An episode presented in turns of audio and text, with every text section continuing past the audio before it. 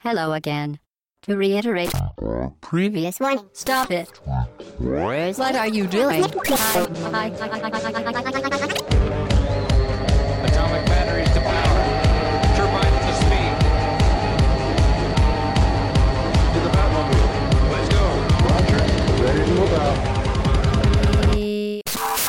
Hello again, très chères auditrices et très chers auditeurs. Nous sommes le 12 juillet pour le podcast 150. Comme en 98, 150, 1998, le 12 juillet, on peut chanter euh, I Will Survive. Nous avons survécu pendant 150 émissions.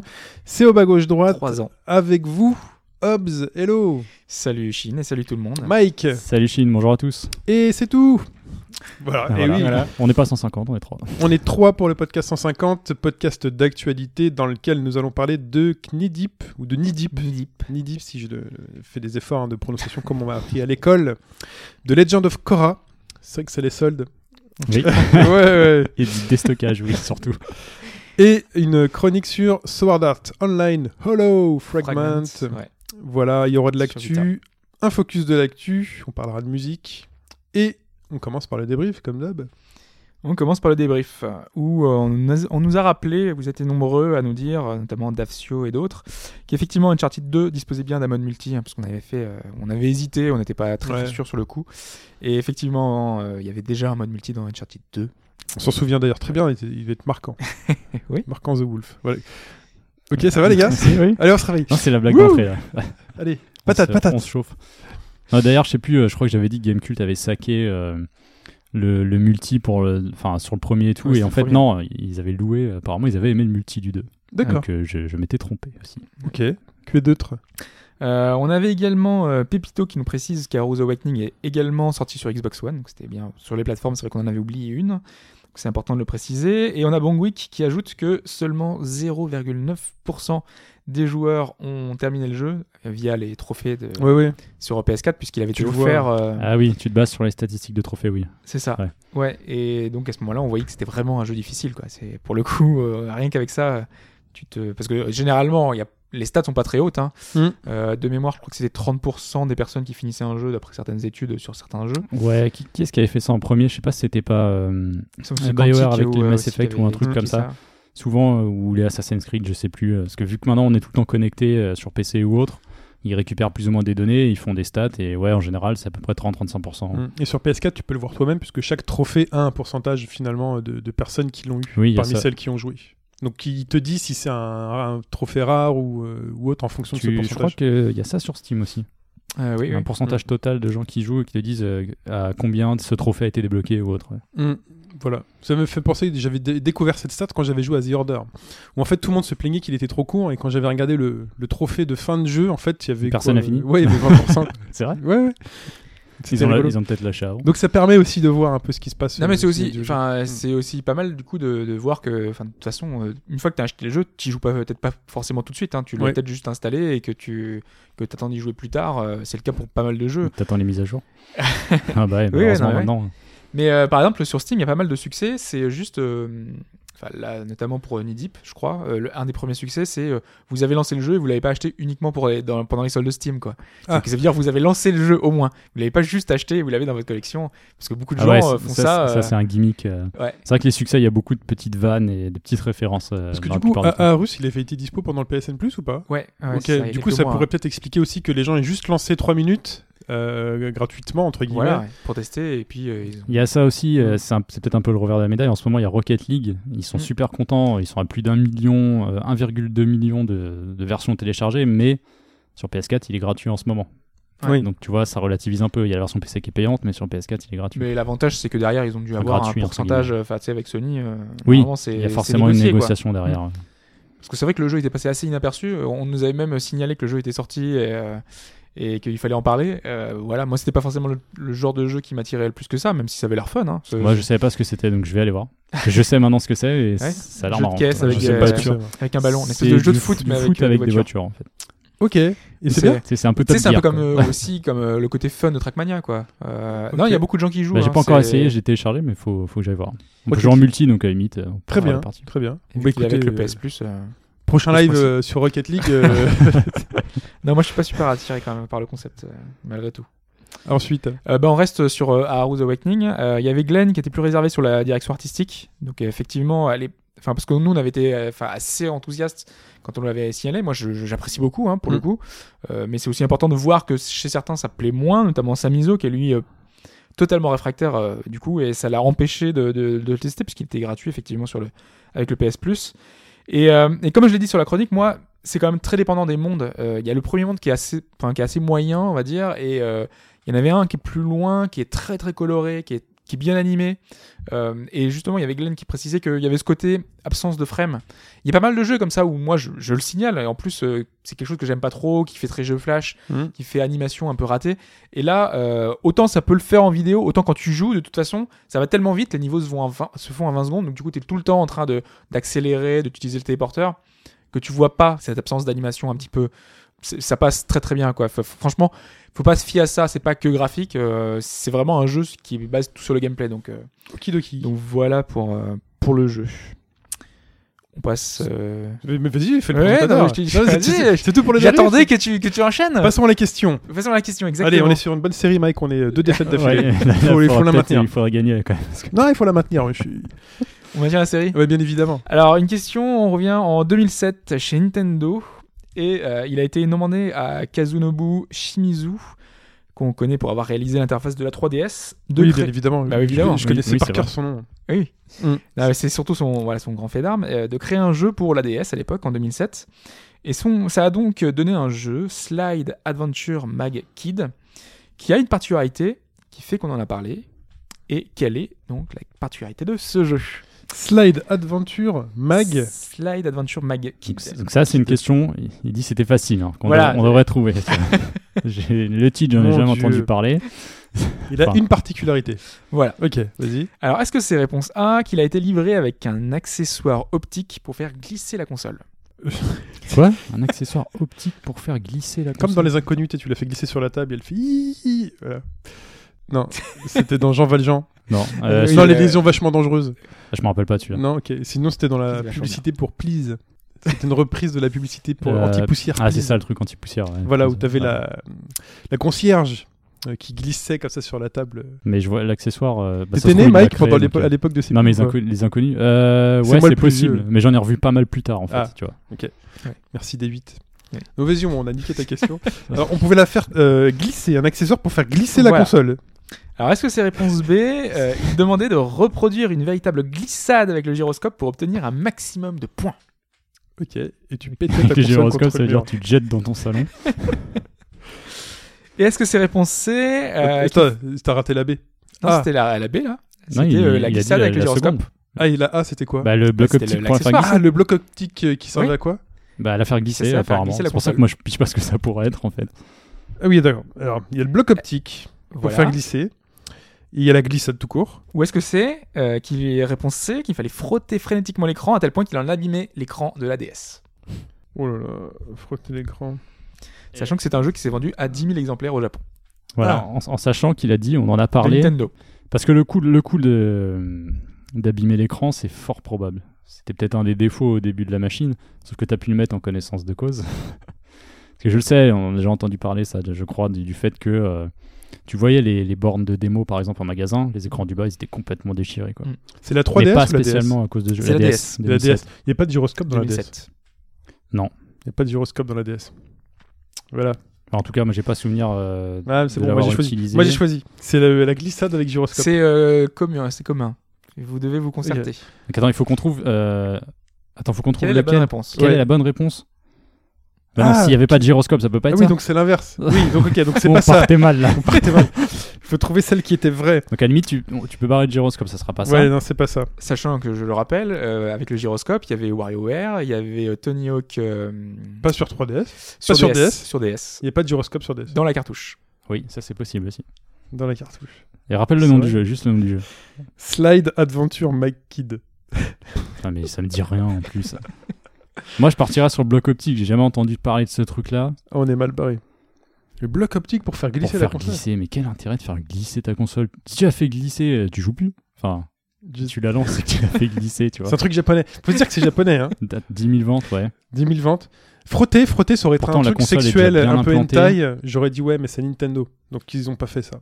Là, j'aurais compris que les mecs frottent frénétiquement la console. Bah, il y avait Love Plus hein, sur, euh, sur DS. Tu, frottes, tu la frottais pas, mais tu C'est sortais avec. Tu couchais avec. Ça, je sais pas. dormir Mais avec. je sais que Love Plus, elle est assez loin, quoi. Mm. Mais là, t'abîmais les les les ports, euh, les ports de la console. Bon, Il y avait Wario, WarioWare hein, quand même, qui, euh, Qui utilisait le gyroscope, c'est ça que tu veux dire En non, mais qui, euh, qui, euh, qui frottait aussi pas mal. Ouais, frottait ouais, aussi l'écran, mais-. Et tu dis clac clac clac clac. Mais là, il y, a slide. il y a slide dedans, c'est ça qui Slide. m'emmerde. En fait. Vas-y, le truc optique, on dit que c'est le truc optique. C'est un truc japonais, le mec il s'est dit c'est révolutionnaire. Ouais, et du coup, de l'accessoire. c'est- Tu sais à quoi ça me fait penser à... Comme une souris optique, le mec, de, le truc doit voir que tu, que tu te déplaces sur une surface, et donc du coup, euh, moi je pense que c'est ça. Ah, peut-être. Il réutilise une Ah bah, techno c'est ça, si tu l'expliques comme ça, je comprends un peu mieux le principe Ah, du bah, bac tu optique vois. de glissade. Tu vois les ingénieurs Pourquoi pas Allez, allez on se dit, on part là-dessus. C'est parti. Partez sur le truc optique. Ouais. Notre réponse, ce qui est vrai, c'est le, Ouais. le bloc optique. Ah, c'est brainstorming de fou. Très bien, bon bah la réponse, hein, euh, vous l'aurez avec nous en fin de podcast. on souhaite bonne chance à ceux qui essayent en même temps, parce que en ce moment, c'est pas facile. Parlons maintenant de Nidip.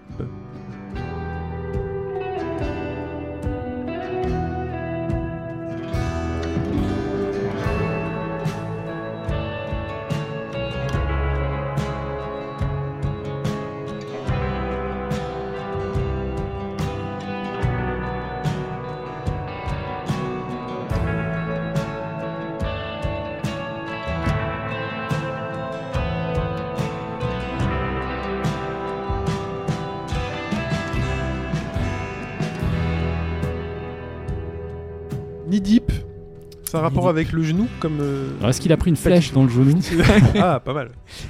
Non, pas du tout. Ça n'a ça n'a strictement rien à voir. C'est un jeu d'aventure Acte noir. Acte 1, oui, parce que c'est un jeu épisodique également, comme pas mal de jeux récents.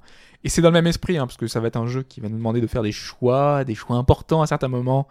Euh, machin s'en souviendra. hein, on, est, on, est- Ah. on est dans cet esprit-là. Il est toujours là, machin. Ouais. Là, c'est moi qui m'en souviens, j'attends les épisodes de... qui ne viennent plus de chez tel tel, donc du coup, là, je m'en souviens, je n'achèterai plus. Et donc là, justement, donc on a ce premier acte qui est, qui est arrivé. Il y en aura trois en tout, dans un jeu euh, assez sombre. D'ailleurs, euh, c'est marrant parce que on parle d'acte depuis tout à l'heure, mais on est dans l'esprit justement théâtre. Euh, on commence le jeu, il y a le rideau qui est devant nous, qui va, qui va se lever, on entend le bruit dans la salle, Euh, on est là, on va regarder quelque chose, euh, ce qui va, se- qui va se dérouler. On, le, donc le rideau se lève, il y a un décor assez sombre et on voit un château d'eau apparemment. Il y a la lumière qui s'allume, comme vraiment au théâtre, sur un personnage qui regarde au ciel, la caméra se lève jusqu'à le haut du château d'eau. Et là, on voit le corps de quelqu'un qui est pendu, tout simplement. Et donc, c'est le début, le début de, de l'aventure, finalement, sur ce, sur ce suicide. Euh, un suicide apparemment commun en Floride, puisque ça se passe en Floride. Donc, c'est un suicide. C'est un suicide. ok. Tout- La direct, police n'écarte pas la thèse du suicide. C'est- un peu ça. Non, mais on, te, le- on te le précise, il y a des commentaires euh, qui sont indiqués dessous. Donc, c'était, c'est la première scène. Et c'est ça qui est marrant dans ce jeu-là, la façon dont c'est présenté, c'est que la caméra, comme dans une pièce de théâtre, va glisser vers la droite, euh, l'écran de droite, et euh, on arrive où il y a une scène avec euh, différentes voitures. Apparemment, il y a un embouteillage, et on voit une jeune femme qui est au volant euh, avec son téléphone, qui est en train de... de- Elle est mécontente, elle est dans les embouteillages, donc euh, Une voilà peste. elle peste complètement. Et là, elle apprend enfin, que ce- cette personne qui est morte est un acteur, un acteur connu. Et donc, du coup, elle va envoyer un premier, euh, un premier tweet, euh, une, une annonce sur son blog, parce qu'en fait, elle est blogueuse, comme quoi euh, cette personne est morte. Et c'est là que commence plus ou moins vraiment l'aventure, c'est que, hum, vu qu'elle est blogueuse, nous, on va jouer le rôle de cette blogueuse, Mhm. euh, et tu peux annoncer cette mort de trois façons. Donc, soit tu le fais... Je rappelle que le téléphone est interdit en voiture. T'es- est dans bloqué. les embouteillages, elle est arrêtée complètement. euh. Alors, euh, la façon dont elle peut le faire, c'est-à-dire soit elle le fait de façon prudente, donc elle dit telle personne serait morte selon nos sources proches du dossier. Euh, soit elle, elle met un peu plus d'emphase, mais elle reste assez euh, factuelle. Mhm. Soit elle le fait façon euh, blog, euh, enfin tu vois. euh, On prend un selfie avec euh, la victime. Il n'y a Et- pas l'option décolleté quand même pour pour qu'il y ait de la vue et éventuellement un petit placement produit pour L'Oréal. Là, on est simplement sur la, Ça- ça les quelques lignes de dialogue, tu vois. Il y a pas, y a Ok, pas de- oui, oui, non, c'est- je- on n'est pas du tout à euh, justement. Ah, j'avais envie de me On aurait pu, on aurait pu, on aurait pu. Non, mais qu'on est complètement dans l'esprit. hein. Mais voilà. Donc, tu as le choix de la façon dont tu vas rapporter les faits. Et c'est ce que tu vas faire tout le long du jeu, en fait. Ça va être, on va contrôler trois personnages différents dans les différents actes qui vont s'enchaîner. Donc cette blogueuse, un journaliste lui plus professionnel entre guillemets puisque lui il va s'occuper d'un vrai journal et euh, un enquêteur, un, un, détective avec son chien euh, qui va aller sur les, lieux du, crime entre guillemets, sur le lieu du suicide euh, puisque lui il est employé par la société de production du euh, qui, a- qui a employé l'acteur en question Mhm. et qui, euh, qui se demande pourquoi est-ce qu'il s'est suicidé. Donc voilà, ils vont enquêter sur l'affaire. Et donc ces trois personnages-là qu'on va euh, jouer finalement sur les différentes scènes, parce que les scènes vont s'enchaîner, on va jouer tantôt l'un, tantôt l'autre, vont nous amener à, à étudier les faits et les rapporter de différentes façons, sachant que la blogueuse, elle, va faire un petit peu les trucs sensations.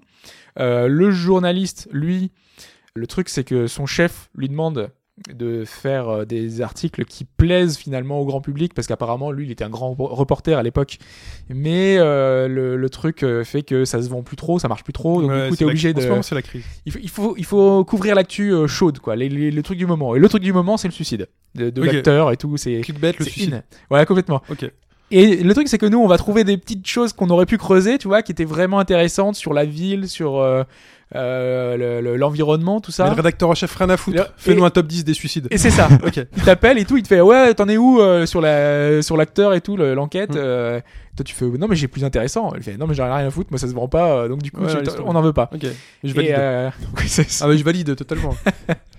Et c'est pour ça que c'est intéressant, c'est parce qu'on va voir ce, toutes ces, ces phases, parce qu'en fait, on va euh, interroger les gens, on va interroger les témoins, on va, euh, On l'annonce à sa famille en direct euh, à la radio. on va voir ses proches. Ah, c'est bien ça. Et euh, on va pouvoir influencer ça et dire par exemple oui euh, telle personne là s'est engueulée avec l'autre et quand tu vas tu vas rencontrer plus tard la personne en question Mm. sur ta partie tu vois tu vas te fermer des portes rien qu'avec les, les les choses que tu vas rapporter et c'est très intéressant et à la fin de la scène t'as euh, par exemple une dizaine de choses que tu as récupérées sur les sur le lieu du crime ou les des, des témoignages et un seul de ces éléments là tu vas pouvoir le mettre en avant donc c'est pour ça que je disais que c'était important notamment sur le cas du journaliste Oui, oui. soit tu vas faire le truc de fond, tu vas aller contre ta direction, et donc tu vas faire, euh, oui, bah à ce moment-là, moi je trouve que c'est plus intéressant de parler de telle ou telle chose sur la ville que de parler euh, de- du suicide de l'autre.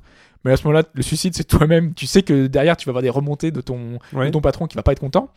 Mais peut-être que ça peut être intéressant parce que à terme, ça peut avoir un lien avec l'affaire en question. Ou alors, tu fais le gars euh, vraiment euh, sage, tu, tu joues la prudence et tu parles euh, tranquille de, de l'affaire. Mais tu as un choix à faire à chaque fin de scène qui est intéressant, qui est marquant et que tu peux voir. Parce qu'en fait, avant d'envoyer ton scoop, tu peux voir l'article tel qu'il va être paru dans le soit sur le blog, soit sur le journal, soit le mail que tu vas envoyer Oui. à la direction de, de, de cette La, de, du, La société du, qui site, en- quoi. Non, pour le dernier, c'est euh, la, la boîte qu'il a embauché, Ah, enfin, qui a embauché, embauché le, de- le détective. C'est euh, le- la boîte de production en fait euh, qui, qui, qui filmait, qui était sur place pour le pour l'acteur en fait en question. Donc elle, tu leur envoies un mail pour lui dire euh, où j'en suis dans, dans ma recherche. euh, Est-ce que c'est un suicide Est-ce que c'est un meurtre Est-ce que euh, il y a des choses qui laissaient penser que euh, quelque chose s'est mal passé sur le tournage qui fait que on en est arrivé là. Donc du coup, tu t'écartes aucune euh, Ah, c'est une enquête possibilité. euh, et quasiment médecine de Il y, la- a, du travail. il y a beaucoup de possibilités. Parce que si tu dois beaucoup- faire ressortir qu'un seul objet, est-ce qu'on t'en donne vraiment beaucoup ou c'est juste pour te donner 3 Certains passages, t'en as pas beaucoup, mais euh, ça- dans d'autres, euh, t'as vraiment beaucoup, beaucoup de, beaucoup de choix. Des trucs, euh, notamment sur la, la religion. A priori, il y a une secte qui s'est installée dans le coin. Euh, Il y, y a pas mal de petits trucs. tu sais que la ville, elle était, c'est surtout une ville de passage où des gens, enfin, tu vois, il y a pas beaucoup de nouveaux arrivants. Euh, ils essayaient de, de l'aménager et tout pour attirer du monde. Euh, tu te rends compte que finalement, euh, il y, a- il y a plein de petits détails comme ça qui sont intéressants, qui vont être approfondis justement grâce à ça et euh, qui sont intéressants parce que euh, tu as envie d'en apprendre davantage et tu vois que finalement un peu tout est lié. Il y a, il y a un truc qui est pas clair et tu vas essayer de l'approfondir grâce à ces trois personnages-là. Ah, c'est euh, trop ton intéressants, truc en fait. Ouais, C'est un peu ça, ouais, dire ouais. Ça, ça fait m'y penser à ouais, détective. c'est L'exemple est très bon parce que Ah. Le, tu enchaînes des- ces phases-là d'enquête Mhm. et tu as des phases dans le futur qui sont deux jours plus tard. Et deux jours plus tard, les trois personnes en question sont arrêtées, sont chez les flics, sont interrogées. Ça, ça découle de tes choix ou pas? Ça découle pas de tes choix. De tes choix. Tu- c'est- en fait, c'est une espèce de, de narration un peu euh, qui te qui t'amène vers un climax qui va être la fin avec le- l'énorme twist euh, obligatoire dans un jeu à, à épisode finalement euh, qui va crescendo parce que j'ai trouvé que c'était assez lent au début on n'a pas grand chose à se mettre sous la dent au début t'es très content parce que t'as le côté scène de théâtre qui se fait qui se met en place et qui est très plaisant à voir Mhm. même si j'aurais préféré une enfin j'aurais aimé qu'il y ait une qu'il y ait un, qu'il y ait un doublage parce qu'il n'y a pas du coup pas du tout de voix Ah, ça enlève euh, une certaine immersion. voilà, en plus, euh, normalement, dans le théâtre, tu sais, t'as la voix, euh, la- au moins un narrateur qui te- qui t'explique euh, où est-ce qu'on est, tout ça. Là, c'est vraiment tout, c'est que de l'écrit. Donc, c'est un peu dommage. Et, euh, et ouais, c'est vrai qu'un doublage intégral aurait été plus intéressant, mais bon, c'est un jeu indépendant, c'est un tout des- petit jeu. hein, Il y a des un- sons d'ambiance quand même, non? Il y a des sons d'ambiance, ouais, il y a des petites musiques, scènes. des euh, petites. ah, euh, remarque, ça peut être pas mal. voilà. Ce qui peut être pas mal de, de voir aussi, c'est la direction artistique. Euh, ça peut. Enfin, je, je, un- je suis un peu partagé là-dessus parce que ils ont fait le parti pris de faire un truc un peu réaliste, là où un Kentucky Route Zero, parce qu'on est dans l'esprit, euh, on est dans le sud des États-Unis, euh, euh, c'est une petite ville de, de, de campagne, donc du coup on est dans, la, dans une espèce de province assez. Euh, euh, tu vois, là on est dans une petite ville où normalement euh, il y a des l'attraction euh, du, du coin, c'est un crocodile, donc il y a un crocodile qui est élevé, on leur le lance balance de la nourriture. Ok. C'est vraiment un tout petit truc euh, paumé. euh, Il y a les marais dans le coin. Donc on est vraiment dans un petit truc de province. Et, euh, et ils ont fait le choix d'une direction artistique réaliste, plus ou moins, parce qu'il y a un espèce de mini effet de cel shading, et qui est pas très beau, quoi. C'est, c'est- on voit que c'est pas du gros budget, donc euh, ça donne pas super envie de voir tous les détails. C'est pas moche, hein. Genre vis-à-vis d'un Telltale, c'est comment? C'est, même pas au niveau d'un Telltale, quoi. Ah oui. Donc euh, voilà, c'est. Oui, mais bon, un Telltale, mais malheureusement, ils ont des moyens. hein. Même si Ah oui, non, mais je suis d'accord, mais Telltale, c'est pas, c'est pas top, quoi. Et c'est pas top déjà. Enfin, ça dépend de quelle œuvre euh, on parle, mais parfois, euh, parfois c'est limite. C'est toutes les mêmes. hein. Enfin, Bah- Telltale a, le même moteur depuis 3-4 ans. Bah, disons que ça allait bien sur The Walking Dead, ça va bien sur Pour The Wolf Among Us parce ouais, qu'à chaque vrai. fois c'est c'est du comics. Sur Mais Game par of exemple, Thrones, moi je suis plus partagé. Ouais, voilà, c'est plus plus mitigé. Mais bon, ok, ok. Ouais. Et euh, après, au niveau de l'histoire, euh, on s'appesantit peut-être pas assez sur les personnages. C'est un, un choix. hein. Euh, en fait, chaque scène, chaque euh, interrogatoire, entre guillemets, euh, chaque euh, discussion qu'on a avec un personnage, c'est très court. Ça va être deux, trois phrases, deux, trois choix qui sont faits via un menu, en fait. un peu comme ce que fait BioWare, c'est-à-dire que on a quatre directions qui sont Mhm. les quatre boutons de la, la manette, parce que là c'est prévu quasiment pour jouer à la manette. hein. c'est les c'est les boutons Xbox, hein, c'est euh, vert euh, les, les quatre couleurs euh, des boutons Xbox. Euh, souvent on te dit d'utiliser les gâchettes pour pouvoir euh, visiter soit le lieu à gauche, soit le lieu à droite. Donc tu as des petites interactions comme ça. Mhm. C'est extrêmement dirigiste. Et c'est pour ça que les dialogues vont dans ce sens, c'est que on passe très rapidement d'une mini-scène à une autre. Euh, tu vas discuter avec la, la femme euh, du, du gars qui s'est suicidé. Tu vas avoir deux phrases et tac, tu passes automatiquement euh, au, à la scène suivante, au personnage suivant. C'est très très rapide. Derrick, j'ai jamais remarqué dans Derrick parce que c'est très connu. Derrick fait vite, allons euh, machin. Tu vois le mec qui ouvre la porte du, du bureau pour sortir et le, le, le plan coupe, c'est la porte de l'endroit où ils arrivent. tu vois, ils ouvrent la porte. Tu vois. J'ai tu jamais fait comprends. gaffe. Téléportation. Ah non, c'est fantastique, Derrick. Je me suis endormi avant, tu vois. C'est Ah ouais, avant non, la fin de la scène. c'est extraordinaire. peut-être c'est peut-être l'acte 1 qui veut ça. Je sais pas, je Non. pense vraiment que c'est un choix, que c'est Ah voulu, c'est qu'on on veut te faire enchaîner, on veut te montrer le maximum de choses. Euh, ça va un petit peu avec la narration euh, très théâtrale du, du truc où t'es euh, un plan, une scène, euh, le personnage qui avance. Et c'est ça qui est bien aussi, c'est que euh, la, la construction fait que, par exemple, la nana qui est dans l'embouteillage, après, on va la voir quelques secondes plus tard dans, euh, en- enfin, interrogée par la police. En fait, elle sort de la voiture, comme dans un truc de théâtre, il y a la, la- la- la lumière qui se met sur le personnage et elle va vers le, Le décor. le décor qui se monte et euh, elle s'assoit sur la, chaîne et tout. et tout. Tu vois, il y a un, il y a un truc- sur la chaise et c'est marrant euh, ce côté-là. Il y a aussi, euh, je sais pas si, enfin, j'ai l'impression que c'est voulu pour euh, jouer, enfin, pour jouer ce côté théâtre. T'as euh, un gars qui s'appelle Rémi qui est, qui est là, qui est, on s'en fout du nom d'ailleurs, Qui sont en famille. qui est en famille, ouais, qui tient un, une- un truc de souvenir. Il est vendeur. En gros, c'est le personnage secondaire type dans, un, dans, dans- dans une, dans une série, quoi. C'est le PNJ. quoi. Et, euh, et le truc, c'est que après, tu vas à l'accueil du espèce de zoo, l'espèce d'attraction du coin, quoi. C'est encore lui. Tu oui. vas à la station-service, c'est encore lui. Et, et à un moment, tu le vois courir, tac, tac, et tu le vois arriver en courant euh, sur le, derrière le comptoir. de euh, genre, tu vois, c'est- vraiment lui qui joue un seul rôle, comme dans une pièce de théâtre. Ah. C'est lui qui joue le même truc, quoi. Et donc il est en train de courir, euh, il est figurant et en plus, on a l'impression qu'il a une fausse barbe. Ouais, c'est marrant ce côté euh, un petit peu décalé, euh, parce que tous les personnages sont très, euh, sont très décalés. Euh, le détective, apparemment, il a un lourd passé, mais euh, il est euh, assez peureux. Euh, la nanana, la blogueuse, elle, est- elle a une mèche bleue et elle est euh, assez antipathique. Tu, enfin, tu, tu comprends pourquoi est-ce qu'elle fait son rôle de, de, de blogueuse. euh. T'es méchant avec les blogueuses là. Non, non, mais là, c'est blogueuse à sensation. C'est pas blogueuse euh, dans le sens. T'es euh, méchant le- avec les blogueuses à sensation. Voilà, c'est sympathique. Il y a plein de bonnes idées. Il y a deux trois puzzles aussi qui coupent un petit peu le, le rythme qui est que de choix. Il y a des choix importants qui vont être très importants, euh, qui vont euh, changer le, le rythme de l'aventure. Moi, à la fin, j'ai voulu garder mon aventure parce que ça se sauvegarde. D'ailleurs, c'était assez étonnant. C'est que euh, toutes les, je sais pas, 2-3 minutes, il te dit enregistrer sur Steam Cloud. Donc, automatiquement, ta, ta sauvegarde, tu sais, t'as pas la possibilité manuelle de faire la sauvegarde. Comme dans certains jeux où tu pourrais refaire certains choix, tu te dis je sauvegarde, je regarde ce que ça donne. Là, automatiquement, il te fait la sauvegarde. Donc, du coup, t'as pas la possibilité de revenir tout le temps. Et te- là, tes choix sont définitifs. C'est bien ça. Euh, même si, une fois que tu as terminé le jeu, tu peux rejouer la pièce de théâtre. Donc, du coup, ta sauvegarde est faite, mais tu peux reprendre, mais à ce moment-là, tout début. Ok. Donc, tu peux réenchaîner et refaire une représentation comme il, euh, comme il l'indique. Donc, tu as, ce côté-là qui, Mm. fait, euh, qui, est, qui est assez plaisant. Quoi. Donc, voilà. C'est pas le jeu le plus révolutionnaire pour fait- que j'ai fait pour l'instant, le jeu épisodique. Qui, euh, euh, faut voir, c'est une bonne mise en place des personnages. On a le, un petit peu le truc qui est, qui est posé, le cadre.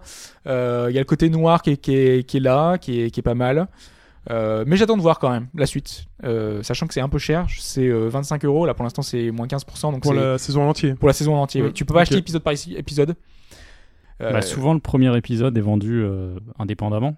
Pour que ouais. les gens puissent se mettre dedans. Et Mais là, que éventuellement, tu peux faire euh, avec le Steam, euh, te faire rembourser. euh, tu, tu vois, sur les deux premières heures, tu, tu fais le début. Si vraiment tu oui, t'accroches pas, oui, euh, remarque, oui, tu peux faire ça. ouais.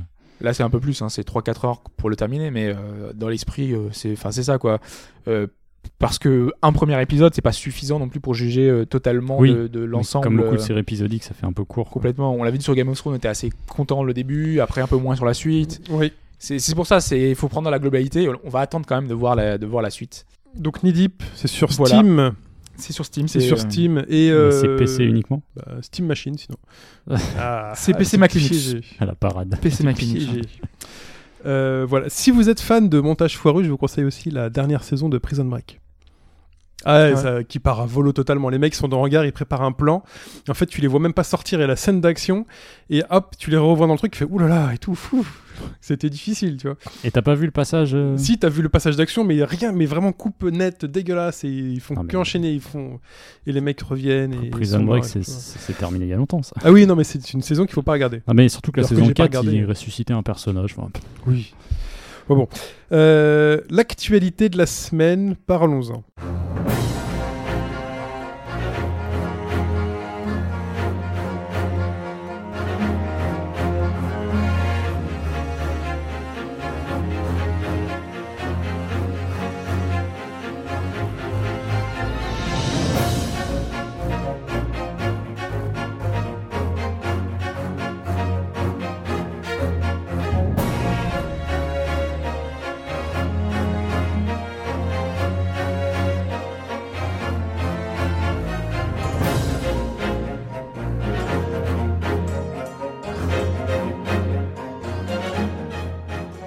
Phoenix Wright, pour ouvrir cette partie d'actualité, et pourquoi qu'on en parle Pourquoi on en parle? Déjà parce que c'est une, c'est une super musique, un super Oui. remix de la, la musique qu'on, la, la plus emblématique de, de Phoenix Wright. Et elle- la BO est vraiment excellente parce que le jeu est sorti là, il y a à peine deux semaines au Japon, une ou deux semaines d'ailleurs, je ne sais plus.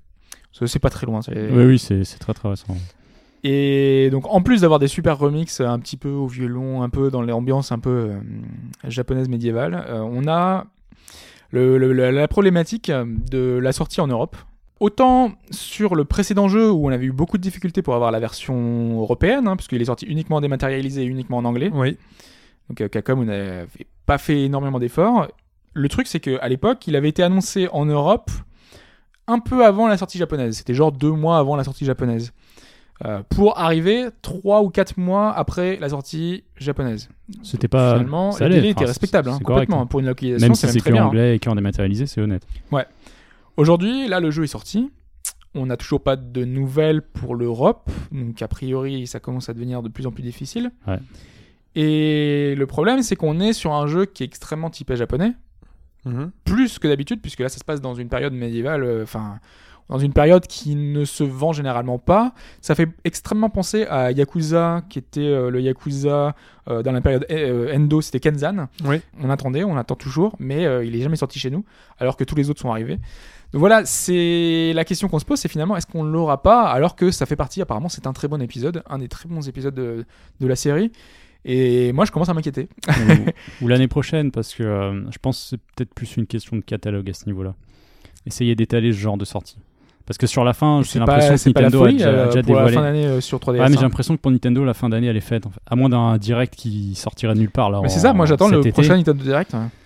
C'est possible, sinon je le verrai moi pour 2016, la premier semestre, euh, histoire de mettre. Parce qu'on avait eu trucs, vent euh. d'un Nintendo Direct qui devrait arriver dans les jours ou semaines euh, Oui, à mais de toute venir. façon, hein, les C'est pas directs d'où un vient cette peu- rumeur.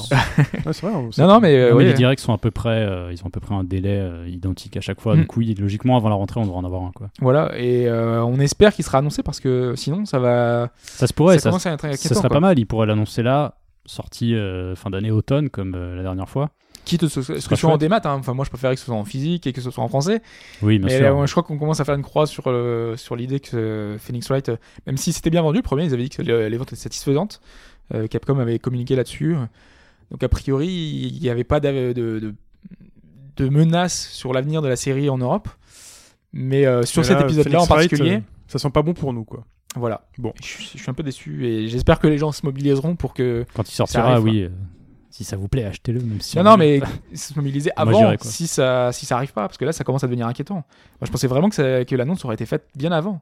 Mais d'ailleurs, ils sont en promo en ce moment sur l'eShop, alors achetez-les. Ouais. que. Oui, la trilogie euh, qui est... Les- La trilogie les et, le, deux et, et, le, le cinq, le ouais. dernier, ouais. Euh, oui, 5, je crois. Dual Destinies.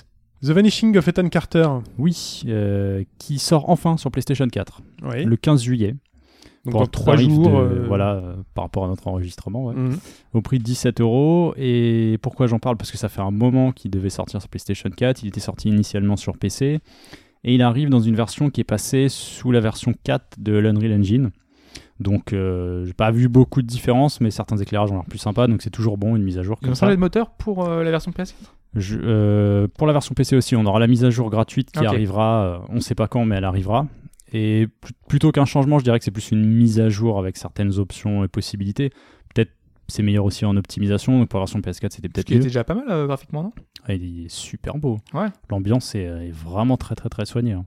C'est, euh, on est presque dans le photoréalisme, même si ils, ont, ils avaient volontairement, euh, il l'explique, mis une sorte de direction artistique pour donner ce côté dérangeant à la série. Puisque pour rappel, c'est un jeu euh, narratif, exploration, découverte, euh, dans lequel on ne vous dit rien. Va falloir tout trouver vous-même et euh, il y a une ambiance très particulière. On arrive dans un village, c'est assez spécifique et je vous renvoie au podcast 111 puisqu'on l'avait chroniqué si ça vous intéresse.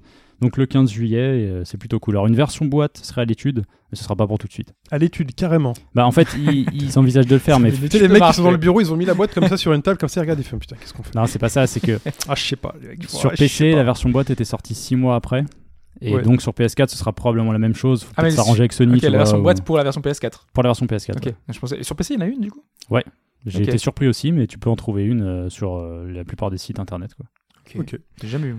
Ça, c'est J'ai failli le. le prendre en solde moi sur Steam. ouais. Ça, c'est le. mais il fallait. Ça, c'est le. ouais. Ça, c'est le. c'est- Ça, c'est le 15 juillet. Le 21, euh, notez aussi cette date dans vos agendas, puisque trois jeux euh, sortent sur PlayStation 4 et d'autres supports pour, par exemple, Tembo the Badass Elephant, ce fameux euh, crossover, entre guillemets, de Game Freak et de Sega. J'attends de voir quand même, hein, parce que ça m'a l'air assez. euh, Mais on va savoir, on va savoir le 21 juillet, on aura les premiers retours. Et si vous les avez ratés, ils arrivent sur PlayStation 4, c'est Phantom Breaker et Journée. Donc deux, euh, deux jeux à rattraper. Battlegrounds. Battlegrounds. Phantom Breaker à l'origine c'est un jeu de baston donc. Tout à fait. euh, Donc c'est Phantom Breaker Battlegrounds, le jeu de combat à progression, le beat'em all, le beat'em up euh, comme vous voulez, qui est vraiment bien. Bien. Moi j'espère qu'il y aura une petite, euh, petite amélioration euh, de résolution quand même le- du fait du passage sur PS4 pour voir ce que ça donnera. Et de journée que moi j'ai pas fait sur PS3 et que je suis plutôt content Et de il me semble que de journée, si vous avez la version PS3, vous aurez la version gratuit. PS4 gra- gratuitement. C'est gratuit. Donc c'est toujours bien. Parlons maintenant d'Helldivers. Oui, Helldivers, euh, ce jeu dont on avait parlé dans le podcast 133, qu'on est particulièrement apprécié. Euh, ce jeu de coopération, ambiance Starship Troopers vu de dessus, c'est un twin stick shooter. Faut qu'on y retourne. hein. Ouais, moi ça fait un moment que. euh, Ouais, parce qu'en fait, depuis qu'il a été lancé, il y a eu deux extensions gratuites. Alors, il y a des petits packs de DLC à côté à 2-3 euros. Tu as une tourelle, des objets, des conneries. Bon, c'est Mhm. pas. C'est pas indispensable. Euh, là, en fait, ce qui se passe, c'est qu'ils donc ils sortent la seconde extension qui se nomme Masters of the Galaxy. Et euh, en gros, ça remplace le jeu original qui était sur le PSN. C'est quoi le mieux C'est la galaxie ou l'univers? Bah, je sais pas. Bah, l'univers, c'est C'est mieux. L'univers ensemble, ouais. donc, Ouais, euh, c'est mieux. D'accord, donc c'est moins bien que Musclor. eh oui, eh oui. Bah écoute, viens jouer avec nous, on verra. Donc euh, en fait, cette version est remplacée euh, avec directement d'office un petit DLC. Donc pour 19,99, alors que l'ancienne était à 20 et quelques, vous avez un DLC bonus plus, euh, en gros, vous téléchargez déjà les extensions avec. Nous, je suppose que quand on va le relancer, il y aura des mises à jour à faire. Donc, euh, bon, le jeu est pas Mm. gros à la base, il faut compter 3 gigas, c'est pas énorme. Et il faut savoir aussi qu'une version boîte est prévue. Donc un- vous aurez un Blu-ray avec le- de la version PS4 qui sortira au mois d'août. Alors sur le blog des développeurs, c'est noté 18 août. Chez Sony, on te donne pas de date. Bon, il y a y a pas de tarif par contre. Donc vous aurez la version PS4 en boîte, euh, PS3 et PS Vita à télécharger, puisqu'en fait il est cross-buy. Donc quand vous l'achetez, vous avez toutes les versions. Mm. Et euh, il y aura Mais 11 faut packs de DLC, des packs euh, d'armes. PS4 qui est. euh, on conseille plus, quand même euh, la version lisible, PS4. Quoi. euh, plus rapide. Enfin voilà, c'est. PS3 peut-être aussi si vous n'avez pas le choix, parce que c'est- ce qui est sympa, c'est de jouer à 4 devant un écran en fait, ça c'est vraiment cool. Mhm. En multi-online, ça marche plutôt bien aussi. Euh, bon, Et les surtout casques que PS4 toutes les versions sont compatibles entre elles. On peut jouer Ah, avec euh, la ça. PS3, la version La PS4. PS euh, Vita, c'est juste que C'est un bon rappel. moi ce qui m'avait gêné, c'est bon les contrôles sont pas aussi intuitifs et ça fait vraiment très très loin. Déjà que l'écran est plus petit et qu'on est vu de dessus, c'était t'avais l'impression que le personnage était super loin. C'est pas pour moi c'est pas la meilleure version. Ouais, mais c'est vraiment une question de confort. ouais. La version PS4 était, euh, enfin à ce niveau-là, c'était vachement mieux quoi. Donc voilà, version boîte pour ceux qui seraient réfractaires au dématérialisé, mais il n'y a pas de pas de prix. Donc bon, je pense que ça devrait tourner euh, pareil autour Ouais, de 20 ouais, euros avec tous les DLC. Chris Avalon. Qui est ce monsieur? Chris c'est quelqu'un de connu, un game designer qu'on a maintes fois évoqué euh, dans le podcast, euh, notamment là euh, qu- quand on avait eu le Kickstarter de Torment euh, Tides of Numenera, qui est euh, un des projets Kickstarter que j'ai backé, où j'ai mis beaucoup beaucoup d'argent parce que j'attendais. euh, non, c'est fin 2017. Donc c'est, Fin euh, 2017 ouais. Oh la vache, je pensais pas que c'était aussi loin. Avec Fin- Shenmue 3. Attends, fin 2016 Ah ou oui, 2017 et encore. Je suis en train de me dire. Non, parce que c'est un des projets qui était le plus loin dans ma timeline. Parce que ils Ça me paraît loin 2017. Ouais, ouais, mais euh, c'est Obsidian. Hein. Ah. Euh, Après, j'ai pas trop suivi donc. euh, Le truc, c'est que ils ont, ils devaient ter- terminer Project Eternity. euh, ouais. Euh, En même temps, t'avais l'équipe euh, de Wasteland 2 qui Attends. devait leur filer un coup de main. Qui est devenu Pillars of Eternity. Euh, c'est Pillars ça of Eternity, et qui oui, est oui. sorti cette année. Oui. D'accord. Oui, et là, Oui, ils sont en train de remarque, bosser sur l'extension. Ouais, d'accord. Ah oui, et ils bossent à côté sur euh, Torment. Et- Ouais. Ils ont une- Mais c'est une autre équipe hein, qui, qui bosse Ok. dessus. Et il y avait Chris Avlon qui était dessus, qui travaillait sur le projet, et il a quitté Obsidian il y a quelques semaines déjà, donc on en avait parlé. Moi ça m'inquiétait, j'en ai pas parlé dans le podcast, mais c'est vrai que quand un game designer euh, quitte le projet comme ça, et sachant que c'est un historique, hein, c'est vraiment des anciens. Ça arrive pas mal en ce moment, de, une grosse tête à la tête d'un gros projet qui se barre après 8 ou 9 mois de travail et euh, ça pose toujours les questions. pas quand t'es chez déjà, enfin pas quand t'es chez un indépendant quoi. En général, tu quittes une grosse boîte pour aller pour faire un truc en freelance. Après, et, euh, Obsidian, c'est quand même un peu au-dessus des indépendants. quoi. Euh, c'est un- Ça reste une un studio, équipe, hein, c'est euh, pas une, une C'est pas une grosse équipe, quoi. mais euh, ils font quand même des gros jeux. Quoi.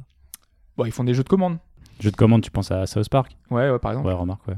Qui, ils ont même pas pu faire le second en plus, donc euh, Oui, c'est a pas priori, euh, ils sont un peu occupés et ils ont pas une euh, beaucoup de monde. Et donc euh, voilà, donc euh, on se demandait où est-ce que Chris Avlon allait aller, et finalement. On a appris cette semaine que le fameux décompte euh, qu'avait mis en place euh, Beamdog, euh, il y allait avoir une extension de Baldur's Gate. Alors déjà en, son- en tant que tel, c'est un peu étonnant d'avoir une extension d'un jeu vieux qui est sorti. euh, d'une dizaine d'années. hein. Ouais, mais euh, en sachant qu'il est ressorti récemment en version enhanced. Donc en fait, ils ont ça. fait pas mal d'améliorations. C'est sorti sur les tablettes aussi. Mhm. Et je crois que le 2 est sorti aussi, peut-être même extension, Oui, il est je ne sais plus. Moi j'ai les deux, Et en euh, gros, ils toujours sortent pas lancés. une extension à ça, quoi. Ah, bravo. Ah, mais c'est c'est des jeux que j'ai déjà Ah, fait. c'est déjà euh, fait, et puis c'est en durée de vie, c'est infernal. Quoi. Voilà, c'est une centaine d'heures. hein. Donc Mm. euh, des Baldur's Gate, euh, faut prendre, faut prendre le temps. Mais c'est des jeux de. À l'origine, Baldur's Gate 2, je crois que c'est 99, donc ça fait plus de plus de 15 ans. C'est l'époque BioWare, C'est l'ancien BioWare. Voilà, c'est l'époque du grand BioWare. Et donc là, il bosse sur une extension qui, a priori, donc il faudra le jeu le- original pour, euh, pour y jouer. hein. L'histoire va se dérouler entre le premier et le second épisode. C'est bon, pourquoi pas. Euh, 25 heures de jeu a priori pour cette extension-là, donc c'est pas mal. Un peu le même niveau que l'extension de The Witcher euh, qui arrive Oui. euh, pour The Witcher 3 qui va arriver. Donc il y aura une nouvelle classe. euh, ils vont aussi un peu modifier le, le- le moteur du jeu. Alors je me demande si si on a la version originale du jeu d'époque, ça marchera. C'est ce que j'allais te poser la question. Je mais pense qu'il faudra la version la du version remaster. améliorée, oui, je pense aussi. Mais amélioré en plus, c'était pas ça parce que euh, moi j'ai toujours, enfin moi je l'avais pris quand il était en solde là, mais euh, des retours qu'on avait eu à l'époque, c'était que c'était pas terrible. Au début, ouais, il y avait, mais apparemment ça a été recorrigé depuis. Ouais, Mais c'est surtout amélioré dans le sens où je pense de- qu'il l'avait remis aux résolutions d'aujourd'hui, refait peut-être un petit peu les menus. Après, bon, ça, ça garde des graphismes. Mais je me souviens hein. de ce qu'on expliquait, c'est que des fans avaient déjà fait ces efforts-là, avaient mis des, des packs de textures, Tu peux à la fond le, résolution. le Baldur's Gate. euh, C'était mieux avec hein. les trucs des fans qu'avec le truc de la boîte professionnelle qui avait fait simplement euh, une, une espèce de refonte euh, un petit peu particulière, qui avait rajouté en plus des choses qui n'étaient pas forcément dans l'esprit je sais du, pas du si jeu. ouais, une, ou deux petites extensions, des tout petits trucs qu'eux avaient réécrits Ouais. par-dessus, je crois. avait rajouté une Ouais, classe, je crois, des petites, des petites choses comme ça. Donc euh, là, finalement, euh, Chris Avlon, c'est un peu la caution, euh, le, le garant de l'esprit original qui, qui revient sur le projet. Donc pour eux, c'est quelque chose de positif. À voir, à voir, parce que c'est quand même un jeu culte. je me demande ce que ça va donner. Quoi. Je me baladais sur internet à la recherche d'un épisode perdu de Game of Thrones de Telltale en me disant mais c'est pas possible, quand est-ce que ça sort? Et je tombe sur le site de Telltale d'une annonce pour The Walking Dead en rapport avec la série télé, puisqu'ils ont annoncé donc en, en mois de juin, donc fin du mi- mi-juin dernier, il y a quelques semaines, euh, un épisode de The Walking Dead centré sur Michonne. Alors si vous regardez la, la série, Mike, tu regardes la série? Oui. Donc Michonne, tu vois qui c'est, hein, c'est Oui. cette sabreuse. euh, qui est euh, la samouraï de l'éternel, tu vois. euh. C'est- non, mais c'est la classe. La première fois que tu la vois, elle est avec. seule euh, qui se bat avec une arme blanche. quoi. elle a deux zombies attachés à elle avec des chaînes, euh, à qui elle a coupé les bras, et la mâchoire. mâchoire, ouais. Et ça, euh, ça lui permet d'éviter les autres. Quoi. Voilà, elle Donc permet ce de se sera un fondre. The Walking Dead de Platinum, c'est ça? Oui, je- Ah, on espère. ah, ce serait bien, t'imagines. Mais on ne pense pas. Ils sont sur Transformers Devastation, Ouais. qui est qui sent bon. Non mais pour de vrai, il y a un trailer de la Comic Con. Ouais, je l'ai vu, moi, ça sent pas euh, bon. oh, arrête. Et je vous dirai bientôt pourquoi. Mais... Tu y as joué? Non, non, Mais non, j'ai fait du euh, platinum. Cora. Ah oui, d'accord. J'ai fait du platinum. Bon, mais ça veut rien dire. Euh, non, il montrait des trucs quand même vraiment sympas dans le. Il y a du, il y a du combo, il y a du combo, il y a du combo aérien. Il y a des voitures, bon, on verra. Oui, non, c'est vrai. Et donc on aura le droit bientôt, euh, pas de date hein, bien évidemment chez Telltale, euh, voilà, hein. le client n'est pas roi, euh, mais au moins c'est une bonne nouvelle parce que quand on aime un peu ce qu'ils ont fait sur The Walking Dead, euh, C'est plein de sous-entendus, hein, parce qu'on en discutait avant euh, Oui. avec euh, la question de, de Game of Thrones qui, qui met beaucoup de temps à arriver. Autant euh, euh, quand on a les Français de Dontnod qui nous, qui nous parlent de Life is Strange, il y a des délais qui sont respectés de 8 semaines. Alors que là, normalement, je crois que ça devait être très rapproché. euh, ouais, ça devait être en même temps, en parallèle de la saison, euh, Cinq. de, saison 5 de Game of Thrones qui, qui devait passer. Ça devait faire le lien entre des saisons. Voilà, on s'attendait à pouvoir suivre le truc en même temps. Et là, les épisodes mettent très très longtemps à arriver. C'est un peu dommage qu'on Ouais. décroche complètement En finalement. plus, l'histoire est un peu molle et tout, donc on aurait aimé peut-être un rythme un peu plus soutenu. Pour... Déjà qu'on n'oublie pas ce qui s'est passé d'un épisode à l'autre. Et là, la saison 5 Il y de a Game of Thrones est terminée. Il y a euh, beaucoup de projets chez Telltale. Enfin, moi, je trouve que ça fait vraiment beaucoup. C'est vrai qu'on en a pas parlé, il y a le toute Minecraft, y a- si toute l'équipe est dédiée à ça, peut-être qu'ils s'en sortent, et après, c'est plus une question business derrière. Il y a quand même beaucoup de choses chez eux. Et quand après, ils mettent en place les saisons, parce qu'il y aura une saison 3 pour Walking Dead, euh, pour le Fable, je crois qu'il y aura une saison 2, je suis pas sûr. Enfin, voilà, ils remettent des saisons, ils reprennent des commandes derrière. Il y a, il y a le Borderlands aussi qui est toujours Ouais. euh, sur les j'ai surtout l'impression qu'en fait, comme ils ont encaissé les sous pour la saison de Game of Thrones, puisque tout le monde paye à l'avance, c'est plus vraiment sur leur priorité. Ils ont déjà la récompense, ils ont déjà les revenus, ils, ils doivent cer- certainement voir que les ventes finalement, bah, Ouais, mais derrière, t'as quand même les ayants droit. Il n'y en a pas plus que ça. Si ça sort pas et que ça rapporte pas, je veux dire, euh, au-dessus, t'as, t'as ceux qui gèrent Game of Thrones, faut quand même que Ah, ça mais je pense qu'ils ont payé la licence euh, de base. hein. Je pense qu'après, t'attends plus rien et éventuellement, tu t'as eu ton pourcentage sur les ventes. euh, Ouais, pour la renommée du studio, vaut mieux que ce soit quand même pas bâclé, quoi, que ce soit pas. oui, c'est clair, euh, même pour eux. Franchement, je trouve Derrière, que s'ils veulent avoir des commandes, faut quand même que ça continue à perdurer. Ouais, mais je trouve que c'est un peu la fuite en avant, moi, chez Telltale. Ils font un truc euh, qui est pas. Voilà. Et derrière, de toute façon, façon, derrière, c'est pas grave. Ils t'ont annoncé Minecraft, ils t'ont annoncé un partenariat avec Marvel, ils t'ont annoncé euh, un nouveau truc The Walking Dead en rapport avec la série. Enfin, voilà. En tout cas, pour revenir sur The Walking Dead, en tout cas, c'est en rapport direct avec la série télé, ce qui est plutôt bien. On va connaître l'histoire. Enfin, Et on ce va sera quoi? Ce sera un épisode? Ce sera. Je sais pas. Je ne sais pas. on sait pas. Ils ont juste annoncé The Walking Dead Mission. Euh, Est-ce que ce sera un, un one shot ou pas? On ne sait pas. On le saura peut-être un jour. Dans Euh, la prochaine saison. Peut-être. Je ça m'étonnerait. Puisque les, les saisons The Walking Dead n'étaient pas en rapport avec la série télé. Euh, Peut-être que justement pour relancer l'intérêt de, de la série, enfin pas de la série, mais de- Mm. justement de la série épisodique, euh, le jeu, euh, ils peuvent faire quelque chose, de centrer quelque chose en, en lien. Quoi. Peut-être, j'espère pas. non, j'espère pas, parce que c'est Ah, bien d'avoir l'histoire. Surtout euh, qu'il y a aussi un spin-off de la série télé qui doit débarquer cet été, je crois. Ah bon? Ouais, il me semble qu'il y a six épisodes euh, basés sur une autre ville par rapport à la série télé qui doit arriver. Parce Ah, que le- c'est la pas série passe ça. sur quoi? Sur, euh, c'est, c'est HBO Non, c'est c'est- ça doit être ABC. AMC. AMC. AMC, ouais. AMC. Parce que j'allais dire, est-ce que, il faut- enfin, il y a- pareil, il y a certaines euh, télés qui aiment bien avoir leurs jeux dérivés, donc peut-être que eux, ils avaient euh, imaginé vouloir un vrai jeu à côté Mhm. et qui se sont dit euh, les meilleurs pour faire ça, finalement, c'est, c'est Telltale, donc euh, autant rester dans l'esprit et coller euh, Mm. en faisant une nouvelle saison avec euh, quelque chose de plus proche de la série, quoi. Mais non, c'est pas HBO, c'est AMC. Donc, ouais, euh, bon, on va pas parler de série télé. Euh, les préventes de Steam. Ouais, mais en fait, euh, c'est il y a quelques semaines, euh, j'avais, j'étais vraiment pas au courant du tout. J'avais jamais, enfin, j'avais jamais, jamais, fait vraiment attention parce que sur Steam, en général, moi, je précommande des jeux, mais c'est vraiment des, des jeux indés. Alors, en général, je passe par le- l'Indie Humble Store. Euh, donc euh, mes préventes passent là-dessus et je passe rarement par Steam en tant que tel. Les, les jeux Steam AAA sont quand même chers. hein. Ils sont même ouais, au-dessus des C'est du de- 60 prix euros, euh, au-dessus des versions boîte, ouais, voilà, c'est ça. hein. Donc ça n'a pas beaucoup d'intérêt. J'ai jamais vraiment fait gaffe. Et en fait, je me suis rendu compte que pour Bioshock Infinite, pour Grid 2, pour pas mal de titres comme Ouais, ça, Resident Evil 6, Voilà. euh, et en- récemment, je pense que tu l'avais avec ça, c'est Tales of Zestiria. c'est ça.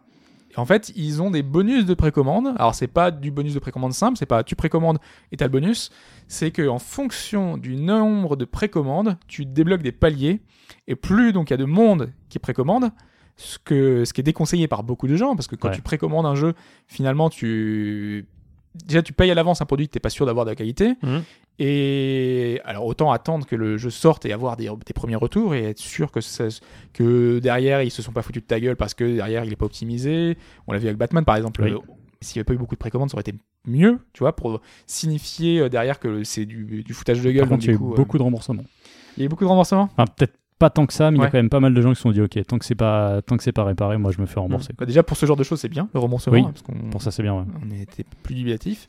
Mais voilà, mais euh, derrière c'est quand même un, un effet pervers, c'est ce système-là, parce que, enfin, en tout cas, Bah ce déjà, que je on a, dit, on n'a pas d'infos sur, euh, sur les chiffres de, de précommande. C'est-à-dire qu'en fait, tu vois une barre de progression. un peu comme un jeu vidéo. Quoi. et là, je crois que Tales of Zestiria, il doit avoir fait les deux ils premières ont barres. passé les deux ça, paliers, ouais. ils arrivent au troisième. Et bah voilà, tu te dis, ah tiens, je vais y participer ou pas. Est-ce que ça va marcher Est-ce que je vais l'avoir Bon, bah. Et le truc, c'est que les gens se mobilisent, les fans font oui, dépêchez-vous, on va essayer de, de, de passer le prochain palier, on est dans l'esprit collaboratif. euh. Et moi, mais en fait, le problème, c'est que. L'aspect ah, collaboratif ça, pour acheter un truc, ça c'est extraordinaire. bah, c'est pour avoir des bonus. au plein tarif. et Ouais, ben en fait, bon. dans le cas de Tales of Zestiria, c'est ce qui s'était passé avec Resident Evil 6, c'est que là, il t'offre un jeu. Voilà. Le Tales of Symphonia euh, H- Chronicles HD, je crois, Ouais. euh, qui arrivera sur PC l'année prochaine. En l'occurrence, si tu le précommandes maintenant sur C'est Zestiria, pas Chronicles, c'est juste le Symphony HD. ah c'est juste Symphony HD, euh, bah tu auras, tu l'auras gratuitement quand il sortira. Pour Mm. Resident Evil 6, ils avaient fait la même chose. Tu avais le 5, donc qui était déjà sorti, Mhm. mais en précommandant, tu l'avais. Et quand c'est un jeu déjà sorti, tu peux déjà y accéder, je crois. Mais Bon. seulement s'il y a suffisamment de précommandes. Seulement que tu si peux dans ta participer précommande- éventuellement au truc et ne rien avoir. Et seulement si palier le palier est arrivé, atteint, en fait. euh, Ouais. Bah oui, si si le premier palier est même pas débloqué, Toi, t'as. Précommandé, bah tant pis, t'auras que le premier, t'auras pas eu les autres. Mm. Parce que Ouais. personne n'aura précommandé derrière. Quoi. Alors, ce qui arrive souvent, c'est que ces petits trucs-là sont vendus quand même à part en DLC. En l'occurrence, le- bah, les jeux gratuits, forcément, ils sont vendus à côté, mais il y a souvent des DLC ou des packs de DLC qui sont vendus après. Donc, si les gens veulent vraiment, euh, bah, ils paieront les DLC. Oui, et puis en fait, euh, c'est pas. En fait, euh, moi je me disais à l'époque, ils vont peut-être créer du coup à, terme du contenu spécial pour ces, trucs-là et du contenu que tu peux jamais accéder autrement, tu vois. T'attirer en te. Ce que fait un peu les trucs un peu. Euh, Micromania réservé à Micromania, GameStop, Mhm. tout ça. oui, genre, t'as des kits de des bonus, offres, de euh, goodies et autres. Voilà, ouais. des trucs que tu peux jamais avoir ailleurs. Donc tu es obligé vraiment de commander dans telle boutique, euh, dans- sur tel euh, site internet pour avoir ce bonus-là. Pour l'instant, c'est pas ça. Donc tant que ça reste comme ça, et pour l'instant ça a l'air d'être comme ça, c'est soit du jeu, euh, le, le jeu précédent, soit un jeu en rapport. Par exemple, pour Bioshock, c'était XCOM. Euh, À ce moment-là, ça va. Mais moi j'ai peur qu'à terme on, on arrive dans du euh, oui ben ça sera un personnage supplémentaire euh, dans un jeu de baston euh, ça va être un truc qui est vraiment exclusif. Et à ce moment-là on va te forcer à précommander et forcer à précommander en plus sur des plateformes qui sont très très chères. Là Zestiria ça doit être 60 euros alors que le jeu tu vas le trouver à 49 sur Amazon. Ça ouais, pourrait bah, être un envie, problème si, si Steam continue d'a- d'appuyer son monopole sur ce type de Mm. marché, en fait. Et ça peut, enfin, ça peut marcher, surtout si les fans se mobilisent et voient que bah, finalement il y a peut-être euh, 2000, 10 000, euh, 20 000, 100 000 personnes. Ouais, D'ailleurs, c'est peut-être la, hein. la prochaine étape. Et ils vont se dire, euh, pour que ça marche, il faut qu'on propose un truc exclusif. Et si les fans, déjà, regarde, et comme tu l'expliques, ils sont là en train de se dire, allez, on précommande en masse. S'ils te mettent un truc exclusif que tu n'auras que de cette façon, bah, dans un sens, ça peut peut-être que marcher, quoi. Soit ça va faire l'effet inverse, genre, vas-y, on s'en fout, euh, vous nous faites chier avec vos conneries, à arrêter, arrêter de faire ce genre de truc. Ou alors, euh, les gros fans vont dire, allez, on y va, et on aura tous le truc euh, bonus. Le public jeux personne vidéo aura. est quand même un public assez particulier. hein. Oui. On est très très sensible au marketing et donc c'est normal qu'on soit un laboratoire euh, à taille réelle du, du- d'expérience marketing. C'est ça, c'est des tests. hein. Ouais, mais, mais là, C'est- ça va plus loin parce que les un éditeurs et les développeurs expliquent souvent que, en fait, c'est un peu comme les abonnements des magazines, quoi. Tu sais que euh, tu vas faire de l'argent, enfin, tu vas re- faire des rentrées d'argent, euh, t'es pas sûr d'un succès. Donc, plus tu auras de précommandes, mieux c'est pour eux. Déjà parce que ça veut dire que tu en as parlé et qu'il y a beaucoup de gens qui s'intéressent à ton jeu, mais aussi parce que tu es sûr qu'il va y avoir un certain public euh, au lancement qui va pouvoir en parler, qui va pouvoir communiquer. Donc ils veulent vraiment forcer sur le- les précommandes parce que c'est important pour eux, tu es sûr d'avoir une rentrée d'argent. Et c'est vraiment vers ça qu'on arrive, c'est que euh, ces précommandes deviennent, deviennent de plus en plus vitales pour les éditeurs. Et de plus en plus tôt. Ouais, de plus en plus tôt. Euh, hein. je, je sais plus quel jeu récemment, j'ai- pas le titre, je me rappelle pas. Bah si, je crois que c'est Mirror's Edge justement, euh, Catalyst.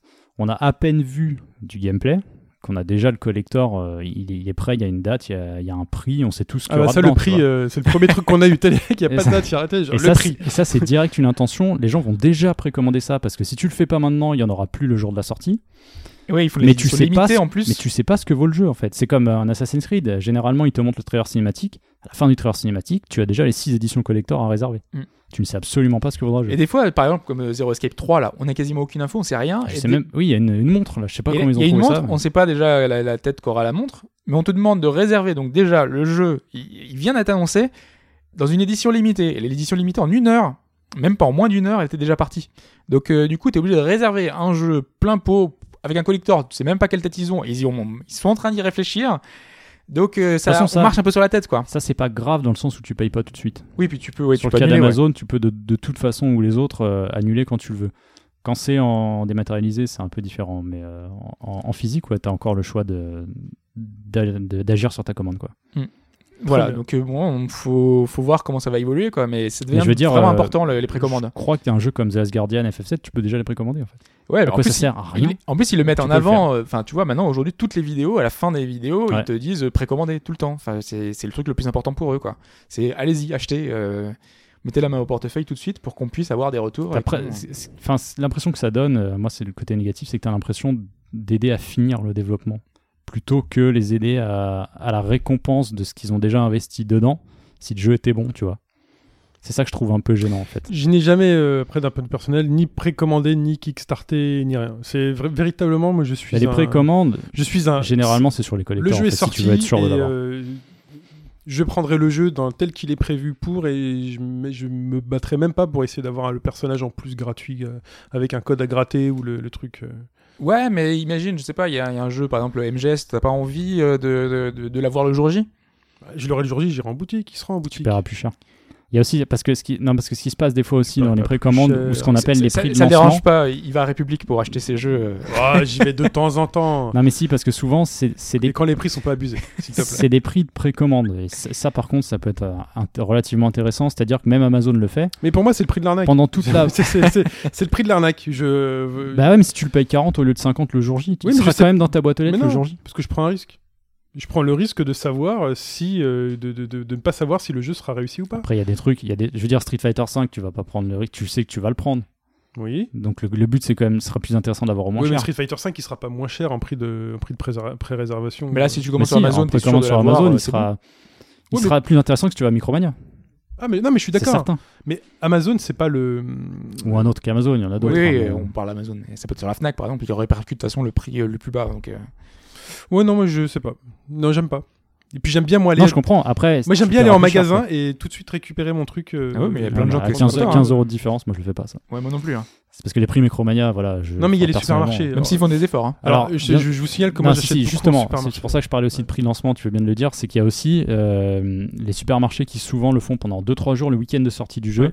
et ils sont même des fois plus intéressants que certains Amazon euh, Ouais. ou la Fnac. Quoi. Donc moi j'aime bien. J'aime bien. Je vais Dans chez ce cas-là, Carouf, oui, euh, dans ce je vais cas-là, chez c'est- Carouf c'est et je prends à tel prix. euh, voilà. C'est pour ça que maintenant on sait à la maison qu'il faut ne pas jeter le, la Fascicule, brochure Carrefour. ouais. non mais c'est vrai. hein. Bon, maintenant, il y a les sites internet qui le. qui À chaque qui fois, le je mais- récupère le truc, hop directement. Il y a Auchan vidéo, aussi euh. qui fait ça. Ouais, ils euh, font Leclerc, très Auchan, régulièrement, Leclerc, ils ont les, euh, des euh, offres pas mal. Donc voilà. Parlons maintenant de la nouvelle interface de la Xbox. Rapidement. Ouais, euh, on, avait, on, on savait qu'il y allait y avoir une nouvelle interface qui arrivait en fin d'année. Donc euh, là, en plus, il y a, la, il y a un des cours, de- c'est en cours de mise à jour, hein, puisque sur les versions preview, on a déjà des, des choses. Il n'y a pas la nouvelle interface du tout, hein, c'est, Non, mais ils c'est font prévu pour cet automne. mises à jour de préparation, ils appellent ça Voilà. comme ça. Complètement. Donc, euh, parce qu'on sait que Windows 10 arrive fin juillet. Il y a la fonction de streaming qui doit être compatible entre les deux plateformes hein, pour streamer Mhm. la, Xbox One sur PC. C'est déjà en place sur euh, les versions preview. Complètement. Donc, on- normalement, ça devrait arriver sur la version normale avant le 29 juillet. Est-ce qu'on pourra streamer les appareils branchés sur la Xbox One? Il faudra voir, vu que euh, il y a une rentrée HDMI, donc là, euh, peut-être qu'il y a moyen de streamer du coup la PS4 sur. Bah oui. euh, Tu branches ta PS4 sur ta Xbox One et tu joues ta PS4 sur ton PC. Et là, Sony fait merci. faut acheter une Xbox One aussi. Ouais, après, faut acheter une Xbox One. Du coup, ça fait cher le, cher le boîtier de pour, transférer, pour transférer. Mais Voilà. Le câble HDMI, ça marche aussi bien. Complètement. Ouais, mais là, a priori, enfin, il y aura des fonctions, tu sais, des fonctionnalités qui sont une Ouais. espèce d'interface euh, Xbox. euh, Ouais, il y a Sur PC. l'application Xbox euh, sur PC liée à Windows 10. Donc, Mm. euh, c'est un écosystème qu'ils ont vraiment mis en Mm. place. euh. J'avais Ok. parlé justement de système de tuiles, mais euh, justement, dans la nouvelle interface de la Xbox One, a priori, donc il y aura. C'est même pas a priori, c'est sûr, on a vu des screens. Il y aura plus ce système de tuiles. Et moi, je Ah, suis j'ai plutôt hâte la nouvelle content. interface. Euh, j'ai j'ai vraiment vraiment hâte aussi parce qu'il y a beaucoup d'erreurs souvent. Moi, j'en peux plus. euh, hein. C'est Genre à ce point-là. Ah, mais moi, l'interface Ouais. Xbox One, j'en peux plus. Mais enfin, Tu t'en ouf, tu lances remontez, mon, jeu. remontez mon fil Twitter, vous verrez qu'il y a une semaine, j'avais pété des plombs. Je sais plus, euh, j'avais voulu faire la mise à jour de Forza euh, avec le, patch, euh, le, le pack Porsche, pardon. Il se trouve que tu télécharges un petit fichier, donc ça faisait 11 mégas. Tu te dis c'est pas possible. Soit c'est une clé, soit mais c'est pas possible parce qu'il a été fait après. Et en fait, tu lances le jeu, la mise à jour ne se déclenchait pas. Et j'ai découvert que il se, il se peut que le cache de la console euh, doit être vidé en quelque sorte. Alors comment tu fais? Il faut la débrancher à la prise. Ou alors faire un, un hard reset en restant appuyé sur le bouton. Ouais. Là, j'ai relancé la console, j'ai relancé le jeu, et là, il a détecté que, tiens, il y avait un, un fichier à télécharger. Et là, j'avais 500 mégas à prendre. Je me suis dit, c'est quand même plus logique. Et plein de trucs comme ça, les téléchargements, tu ne peux pas les gérer euh, indépendamment. Tu peux pas faire pause indépendamment sur les téléchargements. Tu peux le faire sur PS4. C'est-à-dire que quand tu fais une pause à un téléchargement, il passe en fin de file d'attente. Et celui qui était derrière repasse devant. C'est un jeu comme ça, ça tourne, tu vois. Enfin, il y a plein de trucs. Je la trouve lente. J'ai l'impression que plus j'ai de stockage dans la console, plus elle est lente en fait. Et ça, enfin, Moi, c'est les j'en erreurs. peux vraiment plus. Fois ça me dérange pas. mais T'achètes un truc et t'as euh, erreur machin et t'es obligé de reprendre, relancer. Enfin, je sais pas si t'en as déjà eu. Moi, j'ai plein d'erreurs de, de ce type-là euh, tout le temps. Comment euh, ça? T'as un message euh, d'erreur J'ai un message d'erreur. Ouais. Mais tu rachètes quoi. Tu, Non, tu c'est. moi, je sais qu'il y a une semaine où ça m'a vraiment gavé. Je me suis dit, est-ce qu'ils vont enfin annoncer quelque chose? Et à l'E3, ils ont dit, ah, ok, on, on prépare une nouvelle interface. Et il faut pas que ce soit juste joli, il faut que ce soit fonctionnel. C'est ça. Parce que chez Sony, euh, elle est moche. Enfin, pour moi, je la trouve moche, ces espèces de trucs que tu peux pas gérer. Mais c'est fonctionnel, c'est fluide, c'est c'est tout de suite en fait. Et moi, sans aller jusqu'à la concurrence, Microsoft, Bah, je les c'était des quand même. dieux, mais la 360, c'était c'est la meilleure interface que moi j'ai Bah, ils une ont console qu'ils que euh, j'ai mais jamais vue ils ont quoi. fini avec les tuiles quand même. hein. Parce qu'elle a bien Ils ont fini évolué avec les l'interface tuiles. de la 360. Ouais, ouais, c'est vrai. Il y avait des certaines. Au début, c'était des volets. Oui. Moi, j'aimais bien, moi, je suis nostalgique. moi, de euh, se balader- se balader entre les volets. ouais. On reste dans la maison, on a volé les tuiles. Et, euh, Non, mais moi, moi, j'adorais. la- Enfin, c'était la plus simple, la plus claire, euh, la plus rapide. Euh, quand tu voulais trouver quelque chose, c'était super simple. Euh, moi, toutes les interfaces qu'on suivit, enfin pour Non, moi, mais les ce qui, PS3, ce qui s'est passé PS4, aussi, c'est que l'interface Xbox One a été pensée avec le Kinect. Et je pense que c'est ça aussi qui fait un peu de tort, c'est que tu sais, il faut que tout soit fonction- puisse fonctionner avec la voix ou les gestes. Donc les tuiles apparaissaient plutôt logiques en Mais fait. même, ils ont rajouté un bouton, tu sais, le bou- le- le- l'espèce de panneau. L'idée est super bien de pouvoir épingler des trucs et d'avoir à, à la droite, mais c'est super compliqué à, à l'usage en fait. Ouais. Euh, certaines fois, tu, tu veux lancer juste les succès, les succès, ils les affichent à droite.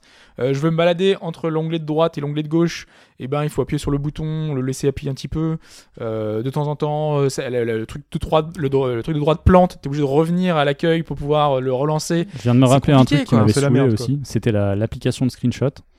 J'ai cherché, sans déconner, pendant un quart d'heure, 20 minutes avant de trouver la fonction partagée sur Twitter. Sur Ah, le- PlayStation, tu as un bouton, tu fais Twitter, bim, c'est parti. Là, en fait, il faut que tu. Parce que quand tu fais un screenshot ou une vidéo sur Xbox One, c'est plus ou moins temporaire. Et en fait, après, il faut la sauvegarder dans ta collection. Et Mhm. ensuite, il faut relancer un autre logiciel. Et de là, j'ai pas compris. Une fois sur deux, ça m'affichait le truc de partage. Mais c'est un enfer, mais réellement, enfin, c'est un truc, faut vraiment que ça change. Voilà, donc c'est vraiment vivement la Donc nouvelle interface de One on- qui arrive cet automne On va voir ça quoi. Ouais. en preview Cette- pour les previews, ouais. pour les previews. D'ailleurs, merci euh, à Ouais, on remercie euh, qui, qui nous a offert quelques invitations. euh, Parce que le problème de preview, il faut que tu y sois déjà. Tu as un nombre d'invitations à louer que tu peux envoyer. Et après, il faut que tu télécharges. Un... Donc, tu mets un code, tu télécharges une appli. Microsoft doit valider de son côté. Et après, tu passes en mode euh, bêta. En fait, tu es comme un bêta-testeur des, des mises à jour. Ok, quoi. donc vous Ouais. aurez plus de merde encore. Non, a priori, euh, C'est relativement c'est- stable. Bah là, on a accès à la rétrocompatibilité si tu veux. Ouais. Parce que moi, j'ai aucun jeu euh, rétrocompatible. J'en ai plus. Donc, euh, pour l'instant, je peux pas tester. quoi. Mais ouais, donc pour l'instant, la rétro, euh, enfin justement, on peut parler de la rétrocompatibilité, euh, qui est donc pour l'instant euh, accessible uniquement au moment de preview. Il y a une vingtaine de jeux. Euh, donc c'est prévu cette fois, euh, c'est c'est officiel, c'est pour octobre, donc avec la, le- la mage globale. Euh, une centaine de jeux, a priori, qui sont annoncés. Actuellement, là, je suis retourné voir la liste pour voir si ça avait un peu changé. Euh, c'est Call of qui est euh, maintenant le plus attendu. C'est cette liste où tu fais des propositions, C'est ça. ça. Où tu peux voter. Ça n'a pas bougé. hein. Depuis que ça a été annoncé, c'est un Call of Duty qui est sorti il y a deux ans, tu vois. Non, le premier c'était Red Dead à l'époque, euh, qui était. euh, Ah oui, oui, exact. Ouais. ouais. Red Dead et, Redemption. bon, il est toujours bien placé, hein, mais Et le remake il est HD le arrive. premier. et euh, donc voilà, donc c'est toujours euh, les Skyrim, Halo, euh, Gears of War, euh, Mass Effect qui sont en tête. Euh, Enfin bon, pourquoi pas Enfin ça fait partie des bons jeux. Moi je regardais surtout les exclusivités, euh, notamment Lost Odyssey qui est quand même en cinquième page, donc c'est plutôt pas mal. Il y a une, dix- enfin je crois qu'il y a 6000 ou 7000 cinquième personnes. page. En cinquième page, ouais. Ça va, Cinquième a- on a de l'espoir. Non mais cinquième page, ça veut dire que c'est, il est dans 50 jeux les plus attendus, sachant qu'il y a 100 jeux qui sont prévus. On peut l'attendre, euh, avoir une rétrocompatibilité possible. Ok. Je pense que ça fera partie des priorités et j'espère qu'ils prennent en compte le fait que ce soit les, les jeux exclusifs qui soient les plus attendus. Il y a pas mal de gens peut-être qui vont passer d'un environnement PlayStation à un environnement Xbox, Oui, qui oui. pouvoir peut-être jamais jouer à la Xbox 360 et là c'est l'occasion de, de, de, de pouvoir tester ces jeux-là. Mhm. Donc il y a ça, moi je m'attends à ça, et je m'attends aussi peut-être aux jeux des maths. J'ai vraiment envie, euh, là j'ai vu qu'il y avait par exemple Shadow Complex qui était parti, parmi les jeux les plus attendus, c'est vrai que moi euh, c'est le genre de jeu que j'aimerais retrouver, qui sont des jeux des maths, que j'ai déjà acheté, comme Journey par exemple sur PS3, PS4, qui va être euh, entre guillemets euh, rétrocompatible, rétrocompatibilité un peu forcée. Oui, c'est un remaster. Là, moi, j'aimerais bien que tous mes jeux des maths, comme on l'espérait à l'époque quand on avait, euh, on allait avoir la- l'annonce de l'Xbox One, qu'elle puisse être possible, et ben d'avoir le maximum de jeux des maths. Notamment, tu parlais de Phantom Breaker, Mm. euh, Battlegrounds. Moi, je l'ai acheté. En plus, j'ai acheté du DLC. Donc, j'aimerais moi pouvoir rejouer sans ressortir ma 360 du placard à ces jeux-là. Et bah, si c'est possible avec euh, la rétrocompatibilité, ben moi, je, je suis preneur. Donc, pour l'instant, on n'en est pas encore là. On verra euh, l'annonce en octobre de tout ce qui est compatible. Sinon, comme tu le disais, il y a juste à brancher sa 360. Et oui, mais c'est long. Ah, Tu la branches sur la One. Et voilà. si tu prends l'autre sortie. et puis- Tu voulais nous parler euh, d'une rencontre fortuite que euh, tu as fait dans la rue, c'est ça, Hobbs? Raconte-nous. Euh, oui, oui, non, mais c'est d'une façon plus globale. Là, c'est les vacances, euh, c'est l'été. Vous allez sortir vos, sans doute euh, vos appareils mobiles, vos téléphones pour mettre de la musique. Parce que voilà, parce que vous avez peut-être des longs trajets, peut-être que vous allez être sur la plage, vous allez vous écouter un truc. Et justement, c'est ce côté musique euh, qui, est, intéressant parce que dans le jeu vidéo, il y a beaucoup de bonne, bonne musique de qualité. Mais j'ai l'impression que c'est pas rentré dans les mœurs que la musique de jeux vidéo soit de qualité, parce que tu l'expliquais euh, cette semaine, euh, j'ai été interpellé dans la rue pour un sondage à la con, et j'étais avec mes écouteurs et on m'a dit oui, donc qu'est-ce que t'écoutes J'écoute de la musique de jeux vidéo et la personne en question m'a regardé un peu avec des gros yeux, l'air de dire Ah oui, euh, ça c'est. Il t'a demandé ça pour. euh, ouais pour, pour tu vois, fait, en voilà fait, tu vois, dire genre, euh, ouais bonjour salut ça sondage, va je suis cool quand même. hein. Fait, ouais, non, non, tu mais- veux signer la pétition pour Abel Chemoul Libéré Abel Chemoul. Libérer Abel Chemoul. Euh, ouais, mais nous, l'appart, il a pas euh, frangé. Il a 2, il a deux, la 5, la 4. On était totalement de cette prix-là, je n'avais rien à secouer de sa, de sa pétition. Et, et du coup, bah voilà, il a été étonné et il me fait Ouais, non, ça m'intéresse de, de savoir ce que les gens écoutent, ça se trouve, je vais découvrir des choses.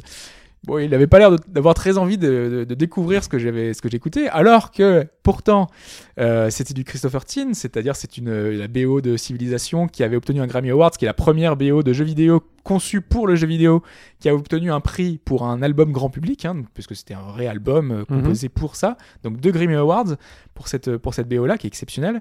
Et donc voilà, je me- en fait je me dis, est-ce que aujourd'hui, bah déjà, est-ce que vous vous écoutez de la musique de jeu vidéo en dehors du jeu vidéo? Parce que certains, j'imagine très bien, ils se disent c'est une bonne musique dans un jeu parce que ça accompagne un jeu et souvent on se dit euh, c'est bien et ça, ça suffit quoi. C'est ça- contextuel, quoi. La musique d'un jeu vidéo, ouais. c'est contextuel. Euh, je, alors, je vais répondre à la place de Sprite. Ouais. Sprite écoute de la musique de jeu vidéo dans sa voiture parce qu'un jour, je l'ai raccompagné à sa voiture et il démarre et c'était Xenoblade. Ah euh, ouais. Ça s'entend en plus quand c'est de la musique de jeu vidéo, ça s'entend. Ça, bah, je le fais aussi. Tu le fais aussi? Parce qu'en fait, moi, j'ai pas, ce, j'ai pas de trajet euh, de transport en commun. Donc, sur moi, je n'utilise pas mon téléphone avec mes écouteurs. Donc, c'est, ça passe directement dans ma voiture. Et ça m'arrive des fois, oui, de mettre de la musique de jeux vidéo. Et notamment à l'époque où Skyrim était sorti, je me rappelle, parce que je me dis que quelqu'un qui écoute de l'extérieur, ça devait être assez dingue. le thème du Dragonborn, en fait, où il y a les chœurs, moi j'étais à fond. Mhm. C'est vraiment, enfin, c'est un truc en trance, je le trouve vraiment puissant. Et euh, je comprends que on puisse ne pas comprendre et trouver ça bizarre. Après, je veux dire, quand quelqu'un, euh, ça peut être aussi bizarre d'écouter du classique à fond dans sa voiture. Moi, j'adore ça. euh, ou du rap. Je veux dire, quand il y a un genre qui te plaît pas, ça peut gêner quoi qu'il arrive. Après, le jeu vidéo, c'est un petit peu, euh, c'est un peu à part. C'est peut-être pas encore rentré euh, dans les mœurs ou quoi. Parce que tu, tu parlais de qualité au début. Je pense que c'est plutôt euh, une initiation peut-être à, faire, à faire comprendre. Parce que moi, je sais que des fois, ma famille entend ce que, ce que j'écoute ou autre et apprécie la plupart du temps. Quoi. Parce que tu as des BO qui ressemblent varié, beaucoup à des hein, BO de ouais. films aussi. Parce que plutôt que, oui, forcément du jeu vidéo, moi, ça m'arrive aussi d'écouter des BO de, de films. Des BO de bons films ou autres. euh, ouais, dans la voiture, ça m'arrive. C'est pour ça. Et donc toi, tu Chine, non, non? Mais non, pas trop. euh, si je réfléchis, je me dis que je vais plutôt écouter, si c'est du jeu vidéo, plus des choses qui ressemblent à de la vraie, enfin, j'allais dire vraie musique, à de la musique qui sort exclusivement pour de la musique. Par exemple, Hotline Miami. euh, je peux euh, me surprendre à aller euh, être au boulot et à mettre YouTube et à me mettre là, une playlist de trucs Hotline Miami parce que voilà, j'ai envie d'avoir un truc qui qui sonne comme si c'était de la musique faite euh, pour autre chose que du jeu vidéo parce que c'est un peu le c'est un peu le cas, c'est un truc d'ambiance, un truc un peu entêtant et voilà, mais qui reste de l'électro euh, de très bonne très bonne qualité, même meilleur que enfin, dans truc. Miami, je sais pas si ça avait été composé pour ou si c'était des musiques déjà euh, avant. Par exemple, Justement, c'est pas trop. dans Wipe, euh, Wipeout, qui a des musiques un peu dans le même esprit, Mm. quoi. euh, Il y a beaucoup de musiques qui sont composées pour, enfin, pour, Ouais. la, pour la série. Donc, euh, ça s'écoute à côté aussi, quoi. Ça s'écoute très bien. Comme Mais- tu écouterais un bon album décomposé. Enfin, des, Voilà, euh, moi des- c'est de la même manière que des- je vais, écouter, euh, je vais écouter Daft Punk, Kavinsky, et je me dis tiens, et si je me mettais aussi les trucs de, de Miami euh, dans, dans la foulée?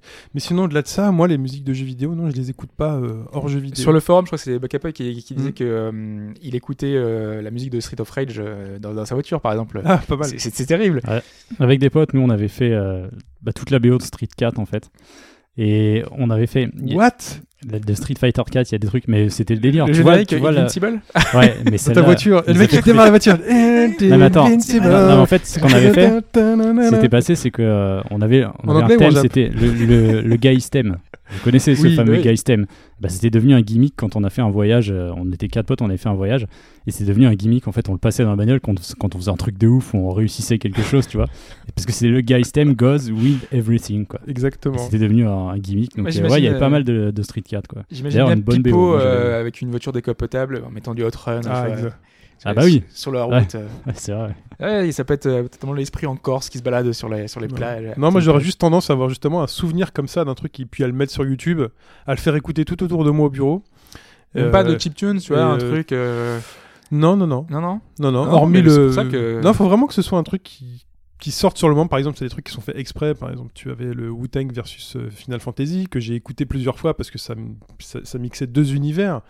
Mais sinon, au-delà de ça, euh, j'ai absolument moi pas le réflexe de- d'avoir un truc genre permanent. Fait, ah, aujourd'hui je me fais la BO de Mass Effect, tu vois, ou un, ou un truc comme ça. Moi, je me rends compte que c'est plus des, des BO qui vont vers la composition euh, cinématographique, en quelque sorte, que j'écoute, parce que j'écoutais aussi pas mal de BO de films. Et je pense, euh, bah, c'est ce qui se passe maintenant avec l'évolution des technologies et autres. euh, c'est carrément des orchestres qui enregistrent maintenant. Et je pense au Mario, euh, Mario 3D World, je pense à bah, The Witcher, je pense à Ori and the Blind Forest. Toutes ces, toutes ces compos-là qui sont un peu plus cinéma et que j'écoute ouais sans souci parce qu'il y a des morceaux de classique il y a, il y a des instruments hyper variés de Witcher 3 il y a des instruments qu'on connaissait même pas Ah oui. enfin quasiment et euh, ouais ça ça je prends beaucoup de plaisir à l'écouter Et en plus, tu, tu découvres des choses. Parce que The Witcher 3, enfin, du coup, moi j'écoutais plein de musique slave à côté, tu vois, pour. Je me suis dit, c'est incroyable la richesse qu'il peut y avoir, certains instruments que tu n'as pas l'habitude de retrouver. Donc, du coup, ça t'initie un peu à ça. Il y a certains, ouais, il y a certains jeux, moi je pense Moi, qu'ils j'ai découvert des, euh, des groupes aussi comme ça. Pour revenir à ce que tu disais de, de musique, plus musique en quelque sorte à écouter, euh, Forza Horizon 2 m'a fait découvrir pas mal de choses comme ça. Euh, des- parce qu'il y a de l'électro, il y, avait du rap, il y avait du classique, il y avait un peu de tout, parce qu'il y a 7 radios dans le jeu. Mhm. Et euh, là, là j'ai un CD qui tourne en boucle, euh, j'apprécie. Enfin, c'est j'avais des écouté radios juste un titre. C'est un peu à la GTA, c'est-à-dire des radios, c'est des musiques qui existent déjà. Ouais, c'est des musiques Ouais. qui existent déjà. C'est une musique qui existe déjà. Il y en a que je connaissais pas, et un titre m'a plu. Je me suis dit, tiens, je vais me prendre l'album. Et j'ai adhéré à mort à l'album, quoi. Enfin, moi, je sais que c'était pas- enfin, c'était pareil. euh, on, enfin, on en parlait il y a très très longtemps. C'était à chaque fois que sortait un nouveau FIFA, tu avais la tracklist qui, était, Oui. qui sortait en Ah c'est avant-première. voilà. C'était en 98. Et ouais, Need for Speed aussi. En fait, c'est beaucoup de jeux J'ai découvert qui- Casabian comme ça à l'époque. Beaucoup de jeux ça. utilisaient euh, des BO commerciales, j'ai envie de dire, mais euh, de ce qui se fait, euh, que ce soit tous les genres rap, R&B, euh, électronique. Parce que c'est. euh, Ça reste emblématique en plus après. Voilà, le, le joueur en fait arrive en terrain inconnu en disant Ah, c'est cool. Tu sais, C'est c'est juste pour ce Oui. sentiment de Oui, c'est cool quoi. C'est des chansons qui sont mes chansons et euh, ça fait plaisir. Voilà. C'est tout pour ce focus? Très bien. Bah, n'hésitez pas de toute manière à nous dire aussi, hein, vous sur le forum gauche-droite.fr, si vous écoutez de la musique de jeux vidéo en dehors du contexte du jeu vidéo, dans vos, dans vos baladeurs. Parlons maintenant de la légende de Korra.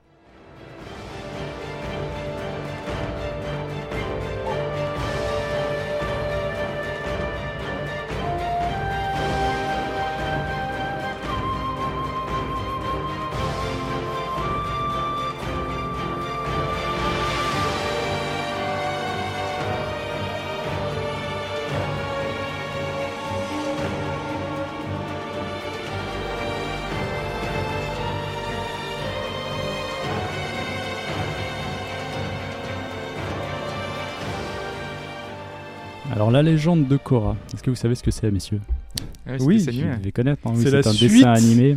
C'est la suite du, maître de l'air, des vents, de- du maître de l'air. Amata- Maître Ava- de l'air, le du- maître du- Euh, Avatar. Avatar, le maître de l'air, Le exactement. premier jeu qui vous donnait 1000G sur Xbox Ah 360. oui, c'est vrai, Eh vrai, oui, vrai. monsieur. En 3 en minutes. faisant rien, quoi. En ouais. faisant rien du tout. Il fallait juste enchaîner comme ça. T'avais 100, 200, 300 et 1000. J'espère Oui, c'est qu'il sera rétrocompatible. Je dis ça, Voilà. je dis rien. je l'ai toujours pas fait. Et oui, euh, donc c'est la suite euh, plus ou moins, ouais, plus ou moins directe de Avatar. Ça se passe quelques années après. Donc euh, le, le fameux petit personnage euh, chauve avec sa flèche bleue sur Parce le que tu connaissais toi Enfin, tu connaissais, t'avais regardé là un peu la série déjà avant, J'avais, ou en fait, j'étais tombé plusieurs fois sur quelques épisodes. J'ai jamais eu l'occasion de regarder entièrement. On m'a dit que c'était quand même pas mal. Oui, pareil. Un jour, je pense que je la ferai. euh, Il y a un vrai public. Aux États-Unis, ça marche plutôt bien. il y a- euh, sur certains passages de combat, l'animation était Et relativement. pas que enfant en fait. hein, priori, ouais. hein, Oui, et d'ailleurs, personnage de- de euh, de ce que je sais de la légende de Korra, donc euh, le jeu est adapté de cette série animée, cette suite. Ça, ça irait plus vers quelque chose d'un peu plus mature et, et soigné. Ça a d'ailleurs posé quelques soucis aux, aux Américains pour un point que je ne détaillerai pas parce que c'est un peu un twist euh, dans l'histoire. Et donc c'est le jeu vidéo adapté. Alors pourquoi je me suis intéressé à ce jeu-là? Pour une simple raison. dont on avait Même si, parce que c'est à force d'en parler, de se dire est-ce qu'est-ce que ça vaut ou quoi, il y a Platinum Games. C'est Platinum Games qui est à l'origine de ce jeu-là. Donc, je me tourne vers Chine forcément, Oui. qui attend avec impatience un certain, un certain Transformers Devastation, puisque Oui. c'est eux aussi, Mais et c'est aussi Activision derrière, et ça faut pas l'oublier. C'est un jeu de euh, commande totalement. c'est un jeu de commande. Et c'est ce qui m'inquiétait le plus. Et euh, bah, c'est exactement le cas. C'est-à-dire que Platinum, pour résumer avant d'a- d'attaquer le gros morceau, c'est-à-dire que Platinum a beau avoir un certain savoir-faire, on n'est pas. On est, même si je veux forcément penser à Bayonetta, on en est à des kilomètres. Mais vraiment, et on reste dans cette structure d'adaptation où il faut mettre des phases de jeu, de jeux vidéo. Quoi. Donc en fait, le début, début du jeu, tu commences, t'es C'est un donc, euh, beat'em all. hein. c'est un beat'em all, ouais, il faut le préciser, Platinum. Après, Platinum fait Oui, un peu on- que ça, mais bon, non, c'est- t'as raison de le préciser. Donc, un jeu de baston à progression, comme, euh, comme on le dit chez nous. Euh, donc, au début, tu as tous tes pouvoirs. C'est un peu le classique du truc. Euh, donc tu les perds. et ben voilà, Ah. c'est exactement ça. Tu as tous tes pouvoirs. On t'explique rapidement que tu, as coup fort, coup, euh, coup faible. Tu fais des combos, donc XY pour la manette Xbox One. J'ai pas joué au clavier, hein. vaut mieux jouer avec une manette, faites ce que vous pouvez. hein. Non, mais plus personne joue au clavier. euh. bah, sur un jeu- surtout un jeu 98. comme ça, non mais. Tu sais qu'en Forcément. 98, j'ai un pote justement qui joue à FIFA 98, on jouait sur PC et on avait qu'une manette. Donc Ah à chaque fois, c'était un sur la manette et l'autre sur le clavier. C'était, Oh, euh, ça passait encore à l'époque quand même. Enfin, Ouais, clavier enfin sur bon, FIFA 98, gé- ça allait. quoi. Généralement, quand t'avais la manette, tu t'en sortais un peu mieux. Quoi. Ouais, Ouais. remarque, ouais. Euh, donc tu commences, mais on te donne pas toutes les subtilités du jeu. Elle va évidemment perdre ses pouvoirs. Donc, il- donc ça, c'est la première scène d'intro. T'es lancé dedans. Tu ok, bon, pourquoi pas. Seconde scène, bim, tu te retrouves à faire ce qu'ils appellent euh, du pro bending. En français, ils appellent ça la ligue des maîtres. Donc en fait, c'est un, c'est un jeu, c'est du sport. Donc tu sais pas pourquoi, comme ça, t'enchaînes directement sur une phase de du sport. Donc je pense que c'est un, un Ah, truc récurrent dans la série. La série, oui. Et là, c'est un, principe, en fait, euh, pour introduire ça, euh, c'est pour t'introduire les mécaniques d'esquive et de contre. Parce que le jeu va pas mal reposer sur un Eh, principe de y a de contre. l'esquive et du contre.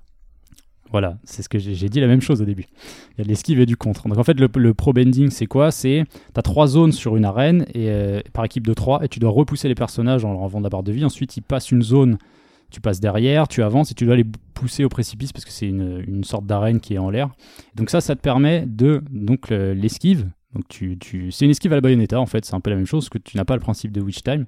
Donc l'esquive sur la gâchette droite et euh, sur la gâchette gauche c'est le contre. Donc au moment où le projectile arrive ou la frappe, puisque ça ne marche pas que sur les projectiles, tu vas, tu vas avoir un espèce de tout petit, euh, comment on appelle ça, un ralentissement. Et à ce moment-là tu fais un contre. Un contre qui est la plupart du temps suivi par un QTE. Donc à ce moment-là, ça peut être pousser les deux sticks en avant, ça peut être marteler le bouton X, un peu comme les espèces de finish que Bayonetta peut faire. Mhm. Euh, sauf que tu n'as pas d'indicateur, tu le fais juste. Tu peux faire 40 hits à un perso, t'as l'impression que ça fait rien en fait. Tu peux en faire deux comme 40, c'est un finish donc il va Ils sont en mourir. mode euh, éponge en fait. Ils, sont, euh, ils prennent les coups, mais. euh, Ouais, mais tu vois pas de, spécialement de différence, à part peut-être pour les mini-boss, et encore même pas, même pas pour les mini-boss. Euh, ils prennent les coups, tu peux vraiment marteler le bouton, faire 50-60 hits, enfin, parce que ça dure quoi? Ça dure aller 5 secondes, pendant ce temps-là tu martèles, mais ça sert à rien. Ça sert à rien de le faire, enfin tu peux en mais faire pas 10 hits 50 hits facilement. et après t'enchaînes avec un autre ennemi, ça fait 51. Si, ça, ça cumule. Ah, si. Si, Oui, à la limite, ça le seul intérêt, c'est de faire un... Euh, tu as des objets ensuite qui vont te permettre de, de cumuler les combos et d'augmenter ta puissance de coup, mais ça, tu l'as que vers la fin du jeu, donc euh, au début, c'est pas hyper intéressant. Et donc, le début du jeu, donc t'enchaînes ces deux phases-là, entrecoupées de cinématiques, euh, évidemment en dessin animé. Alors, le petit truc un peu chiant, c'est que le jeu est en anglais intégral, sans sous-titres anglais. Ah Pas de sous-titres français non plus, il n'y a rien du tout, euh, je trouve ça bizarre. Il est vendu sur toutes les plateformes comme ça. hein. J'ai vérifié, j'ai essayé de bidouiller des trucs. Parce euh, que là, c'est la version parce que PC. j'y ai joué sur PC, ouais. Ouais. Alors ça tourne à 60 images secondes, ça c'est relativement cool. Ça aurait été triste que ça ne le soit pas, vu que l'esthétique du jeu, on va pas se mentir, c'est un jeu PS2 avec un filtre HD, hein, on- Mhm. quand même. C'est quoi C'est du cel shading? C'est euh, C'est du cel shading, ouais. Ça fait un peu penser à un style bah, comme le Transformers. C'est à peu près pareil, c'est aussi peu détaillé, ça reste dans l'esprit dessin animé. Ah si, si, j'ai maté le trailer, pas- c'est pas détaillé. Enfin, Ah, non, mais les Transformers, C'est euh, c'est le dessin animé Transformers des années 90. Non, mais oui, non, mais les derrière, reflets, fond, pas ça. si tu veux dans la création Ouais. des persos, mais dans les, dans le côté dessin animé. Et finalement, ça reste relativement fidèle au dessin parce que les décors sont plats, vides ou autres. Ça, c'est c'est un peu comme DBZ où, enfin, il y a plein de gens qui font oui, c'est vide, euh, mais dans DBZ, regardez les décors bah, de DBZ, c'est des c'est pertes En de fait, vue, quoi. Visuellement, c'est à peu près la même chose. En ça, je trouve que c'est relativement fidèle. C'est plutôt la technique. euh, tu seras pas impressionné du tout par le jeu, quoi. Mais ça tourne à 60 images secondes au moins sur PC et je pense au moins sur console, sinon ça serait quand même une honte. Parce que c'est dispo sur One, PS4, 360 et PS3. Mhm. Il y a aussi une version 3DS pour anecdote, mais c'est un jeu de stratégie. Ah, Ça n'a rien à voir, on dirait un rip-off de Fire Emblem, mais bon, si vous voulez aller voir à quoi ça ressemble, un jeu de stratégie pour ce jeu-là, bon pourquoi pas. Donc je te parlais des coups forts et des coups moyens, tu peux aussi sauter, tu n'as pas de double saut, et donc l'intérêt c'est de débloquer forcément ces fameux pouvoirs, donc l'air, l'eau, le feu et la terre. En sachant qu'au début tu les perds, en fait il y a un espèce de papy qui t'attrape, et on sait pas trop ce qu'il fait, parce que le scénar, Ok, parce que le scénar, Parce que tu joues Cora, hein, tu, tu, tu joues une fille, Cora, hein. donc elle une a, fille. elle a 17 ans, elle maîtrise euh, les pouvoirs. c'est les mineurs. Voilà, en plus. Alors dans le jeu, je sais pas, mais euh, je sais que dans, l'histoire, c'est ça, elle a 17 ans. Et donc, euh, visiblement, il lui enlève ses pouvoirs parce qu'elle est trop dangereuse. L'avatar, forcément, c'est celui qui représente euh, l'équilibre des éléments et un grand pouvoir. Et en fait, tout le jeu, l'histoire du jeu, c'est ça. Il n'y a rien d'autre. C'est-à-dire que d'un point A à un point B, il faut aller taper le vieux. Le but, c'est ça, c'est que tu vas passer dans des, dans des trucs, donc tu vas avoir une phase en ville, tu vas avoir une phase au pôle Nord, je sais pas trop pourquoi t'y vas, mais t'y vas. T'as une phase un peu chaotique en fin de jeu avec des esprits euh, dessinés qui sont super moches, et t'as le boss de fin. Bon, voilà, en gros, c'est ça. T'as des boss intermédiaires. Mhm. La variété des ennemis, c'est. Eh ben, c'est pas varié, c'est-à-dire que il y a au début les personnages, donc au début tu n'as vraiment aucun pouvoir, le jeu est très très mou, mais c'est assez impressionnant parce que en gros pour placer un coup c'est une seconde, une seconde, une seconde, là t'as fait un combo. Donc tu dis ok elle a pas de platinum, elle est où quoi. Mais il va falloir débloquer le premier pouvoir pour commencer à comprendre euh, que là c'est leur système à eux qui rentre en jeu. Donc les ennemis au début t'attendent. Donc c'est bien parce que tes coups sont super longs à sortir, donc c'est vraiment une phase d'apprentissage longue. Tu découvres que dans certains niveaux, tu as des petits secrets à débloquer, donc tu as des barrières en fait qui ne peuvent être ouvertes qu'avec un seul pouvoir, donc il faudra y revenir plus tard quand tu auras débloqué le pouvoir correspondant. Et donc il y a des choses un peu comme dans Bayonetta pour revenir. Voilà, euh, c'est c'est très léger, hein, mais euh, parce que tu as des objets, tu as des coffres dans lesquels tu récupères des objets avec un rang, donc c'est aléatoire, c'est B, C ou quoi, dans ces coffres-là, et en fait en fin de niveau, en fin de chapitre, ça te donne euh, un bonus Quoi, à c'est ton total de... ah non, c'est ça, c'est que tu as une, t'as une monnaie aussi comme dans Bayonetta et, et les autres, et à la fin tu peux acheter des techniques, des objets à consommer euh, pendant le combat, donc pour te remettre de la vie, un objet Mhm. que quand tu meurs, hop, tu, tu, repop, tu respawns tout de suite. Euh, tu as des objets bonus euh, qui, enfin, qui valent plus cher mais permanents. Et donc, une fois que tu as chopé toutes ces techniques avancées, quand, euh, quand le, le- le- Parce que voilà, donne-nous la vision finale voilà, ce qu'on rappelle, c'est qu'un un jeu, un, un jeu dans ce genre-là, c'est que faut d'abord faire un premier run quand tu as acquis toutes les techniques et normalement c'est là que ça devient intéressant. c'est effectivement en fin de jeu que tu commences à maîtriser à peu près tout ce qui se passe, puisque tu switches entre les pouvoirs, même si euh, switcher à la volée entre les pouvoirs ne change pas grand-chose en soi. Ce qu'il faut comprendre, c'est que par exemple, l'eau euh, ne fera pas beaucoup de dégâts, mais pourra tirer beaucoup plus loin. Il y a un système d'éléments alors ou c'est juste des dégâts, enfin c'est juste une attaque différente Tu n'as pas un système à la Pokémon comme Ouais, euh, le feu mais- irait, euh, l'eau irait sur le feu ou autre. Pas du tout en fait. Euh, c'est juste les. En gros, la terre va être lente, mais va frapper très fort. Mhm. Euh, l'eau, ce sera donc à distance. Ça te permettra d'atteindre des ennemis plus loin, mais plus rapide, mais euh, Mhm. ça fera pas de dégâts. Le feu, c'est un peu un mélange de tout. Et l'air, ça va te permettre d'aller, euh, bah, de choper les ennemis un peu plus loin et de taper plus large, parce que tu peux faire des tornades et tout. C'est un élément, une technique ou c'est Tu as plusieurs combos. En fait, les combos sont relativement simples et euh, assez proches, je dirais, des combos d'un mousseau. C'est vraiment très basique, c'est-à-dire XXX, XXY, ensuite tu avances, tu fais XXXY, enfin tu les débloques Après dans un Bayonetta c'est beaucoup beaucoup plus compliqué non plus. hein. Non, non. Enfin, Non, mais tu as, la tu as en compte, par exemple, le joystick sur lequel tu sais, euh, quand tu le martèles d'un coup, elle passe euh, sur les mains et hop, elle peut tourner aux alentours. Mhm. Ça, tu ne l'as pas en fait. C'est c'est plus simple à ce niveau-là. En sachant que les éléments, il y a des niveaux. Donc, euh, plus tu les utilises, plus ils augmentent de niveau, plus tu débloques de compétences. Je crois que le niveau max c'est 10. Quand tu termines le jeu, tu es à peu près au niveau 6 ou 7. Et quand tu as tous ces éléments avec toi, tu sens qu'il y a un petit truc platinum, mais que c'est pas suffisant. Pourquoi? Parce que l'esquive et le, et le contre, la plupart du temps, ça marche pas tout de suite en fait. Tu sens que dans les inputs, il y a quelque chose qui va pas. C'est pas un déclenchement quasi instantané. Moi, je sais que je rate un, je rate un contre à chaque fois, je rate 1 sur 4. Quoi. Alors que je sais qu'à ce moment-là, alors tu as un indicateur, la plupart des ennemis, quand ils vont lancer une attaque, ils deviennent rouges, ils Mhm. passent au rouge, et à ce moment-là, tu sais que une seconde après, derrière, faut placer ton contre pour que ça fonctionne. Donc je disais la variété des ennemis, donc euh, il y a un personnage. Euh, C'est un au color swap. C'est ça, mais c'est Ah ouais exactement ça. ouais. Ouais, c'est le nom que je cherchais. euh, J'avais mis Color Skin, maintenant c'est Color Swap. Donc il y a un ennemi euh, de base. Il est au, au début il est vert, ensuite il sera bleu avec par exemple des objets à lancer euh, à distance. Ensuite il sera rouge, il pourra faire de l'électricité. Peut-être qu'un seul ennemi dans, dans toutes les légendes de corps du dessin animé. Non, et non, donc, ils se sont dit, on le met. Après j'ai été surpris parce que je connais pas l'univers, mais il y a un mecha, il y a une espèce de robot à l'ancienne qui débarque. Donc tu dois te farcir ce truc. Je dis ok bon pourquoi pas. Donc ce robot est super con, pourquoi? Parce que quand tu es à distance, logiquement, il te tire des projectiles, donc c'est logique. En fait, il va s'adapter à Mhm. quand tu es sous ses pattes ou quoi. En fait, non. Même des fois, quand tu es sous lui, il va se mettre à tirer des projectiles, mais qui ne peuvent pas t'atteindre. Il tire à distance. Il dit ok, super. Cas où t'es prévu de retourner en arrière. T'as Oui. les ennemis qui vont parfois se bloquer sur un objet, et la plupart du temps, c'est un color swap. C'est-à-dire que tu as. Donc, ça, c'est le deuxième ennemi, le robot. Donc, euh, ça fait déjà cinq couleurs différentes sur les, les deux persos. Tu as d'autres personnages qui utilisent feu, euh, terre et, et eau. La couleur, c'est pas juste la couleur des éléments qui.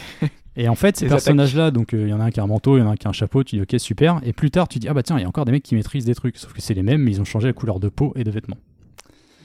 C'est un petit jeu. euh, Et c'est tout le temps ça en fait, c'est que la Ouais. caméra, dès que t'es dans un couloir, la caméra, mais tu pries pour que ça se termine le plus rapidement possible. c'est infernal. Ça, avec Platinum a toujours eu des problèmes de caméra. Enfin, moi, dans, dans Zero One Full One One, par exemple, c'était. Bah, Enfin, dans. Bayonetta, je m'en plaignais pas. Non, non, Bayonetta, ouais, c'est vrai. Parce que les zones euh, n'étaient pas si fermées. Là, il y a parfois des zones de couloir, euh, ça part, euh, la caméra elle est complètement perdue, tu te fais dégommer. Donc à ce moment-là, quand tu veux, parce qu'il y a leur système de médailles, enfin de mini-chapitres dans les chapitres, tu peux pas faire performer. Quand c'est comme ça, je veux dire, euh, même dans le mode extrême, j'ai testé un peu le mode extrême qui se débloque à la fin du jeu. Bon, faut être un peu maso pour y retourner, hein, mais euh, c'est qu'en fait, au même moment, aux mêmes endroits, va y avoir 3 à 4 fois plus d'ennemis qui vont t'attaquer sans arrêt. Mais c'est un petit peu intéressant dans le sens où là, tu as enfin tous tes pouvoirs. Sauf que tu as la caméra qui fait n'importe quoi, tu as les inputs qui sont pas bons. Donc forcément, c'est pas, pas super agréable. Et quand je parlais de phase de jeu vidéo euh, incroyable, c'est qu'elle a un, un ours chien, un ours chien polaire précisément, qui s'appelle Naga.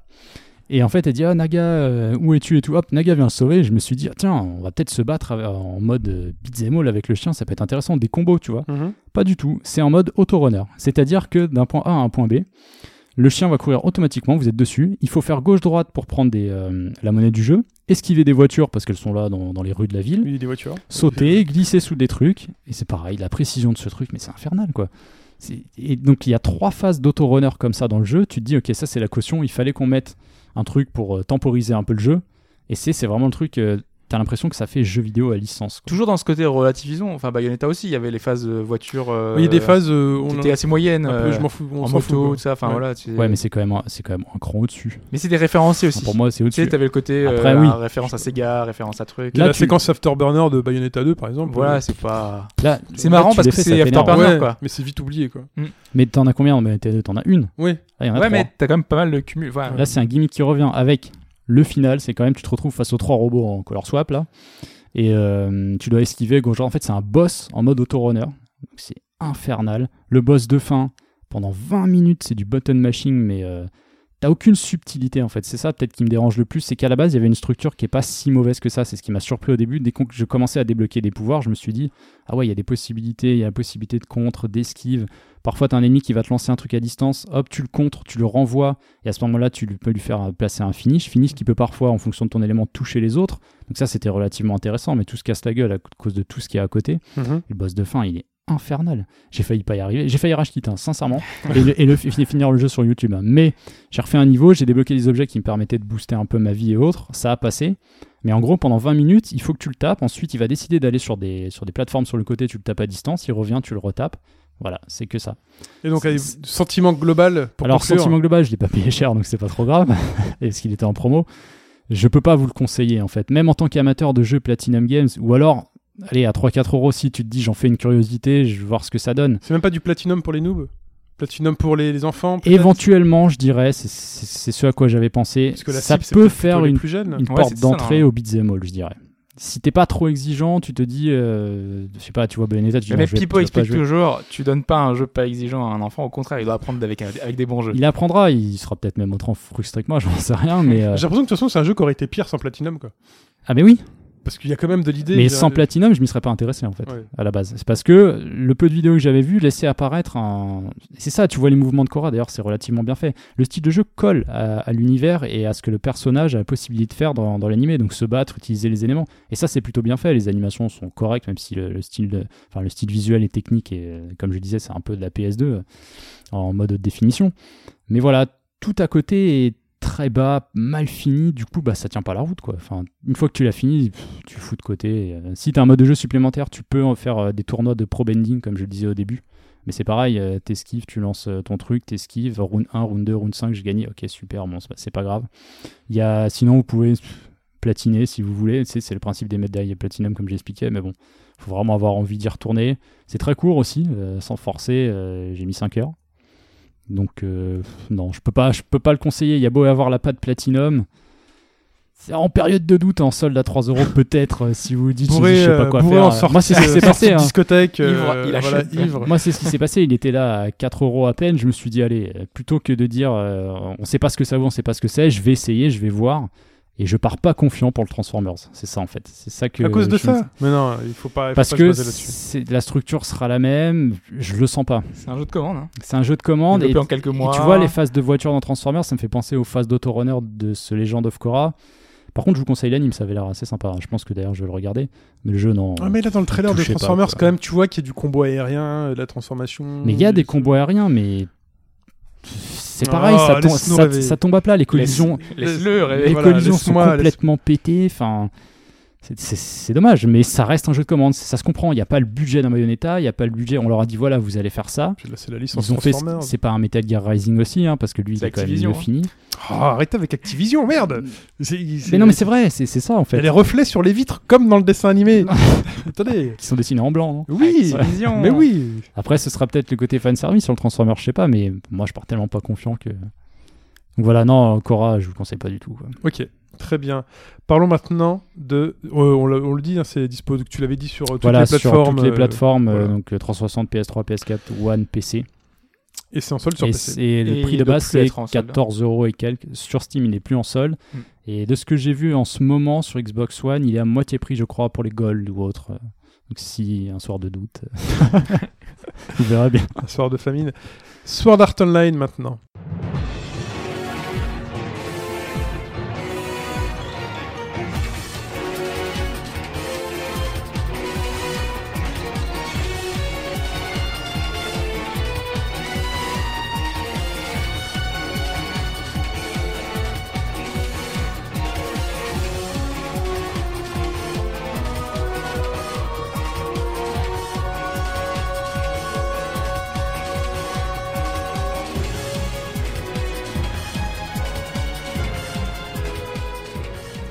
Sword Art Online Holo Fragment sur Vita et PS4.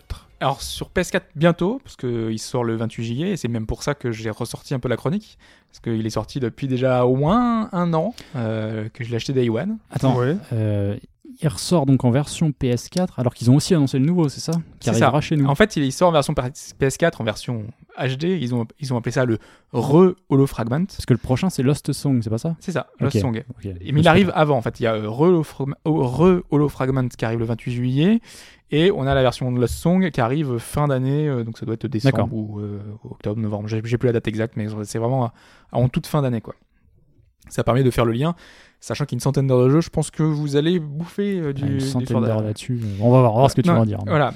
Euh, donc oui, moi je l'avais mis de côté. euh, il était sorti il y a un an. J'avais acheté Day One parce qu'on était en pleine euh, période de la deuxième saison de de Sword Art Online. euh, qui C'était l'été dernier, je crois, qu'il est sorti. Ouais, c'était l'été dernier, ouais.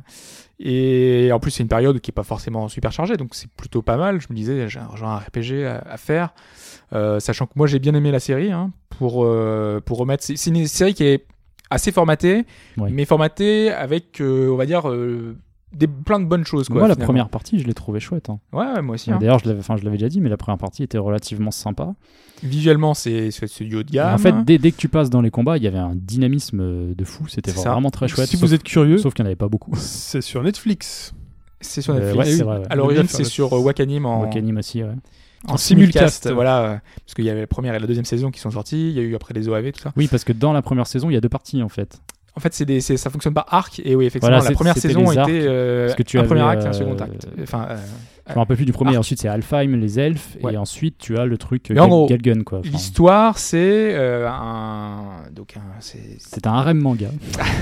Non, non, non, non. Si- tu verras. oui, si- non, mais c'est ça. parle, tu verras. Mais le, le, le but, l'histoire. le- Moi j'ai un pote qui regarde, il me dit c'est un Matrix. euh, C'est ça. C'est un truc, voilà, c'est un truc à la Matrix. C'est un truc de jeu vidéo à la base. Voilà. C'est Ah oui.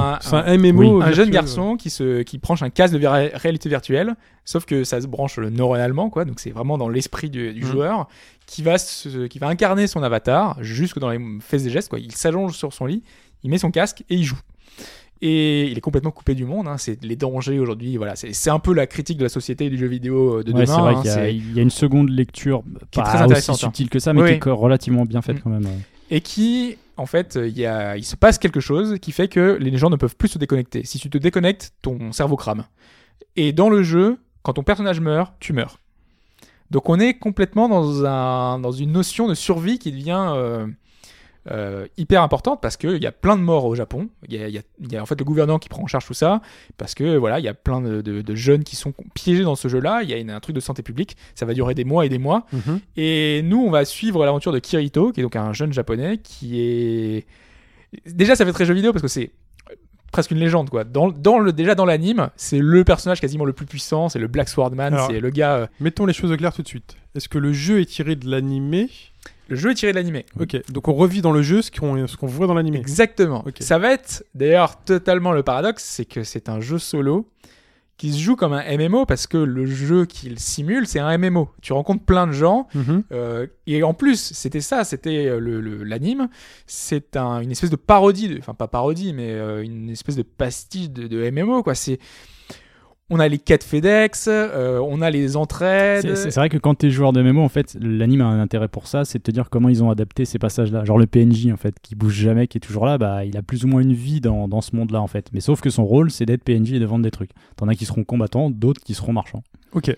Et Et donc, il est légendaire, donc le héros est légendaire. Le héros est, enfin, tu vois, dans, dans la série, il est badass, quoi. C'est le, le gars, euh, il tue tout le monde, il est super rapide. En plus, a priori, il a des trucs cheatés parce qu'il a débloqué des choses. euh, Oui, parce qu'il a, il a, pas, fait- il a fait la bêta avant où il y avait ouais, pas il une, a une participé de au ça. ouais. truc. Personne ne sait quel niveau il a et quoi. tout, mais euh, voilà, c'est le, c'est le héros super fort. Et dans la, la série aussi, il a autour de lui pas mal de personnages féminins.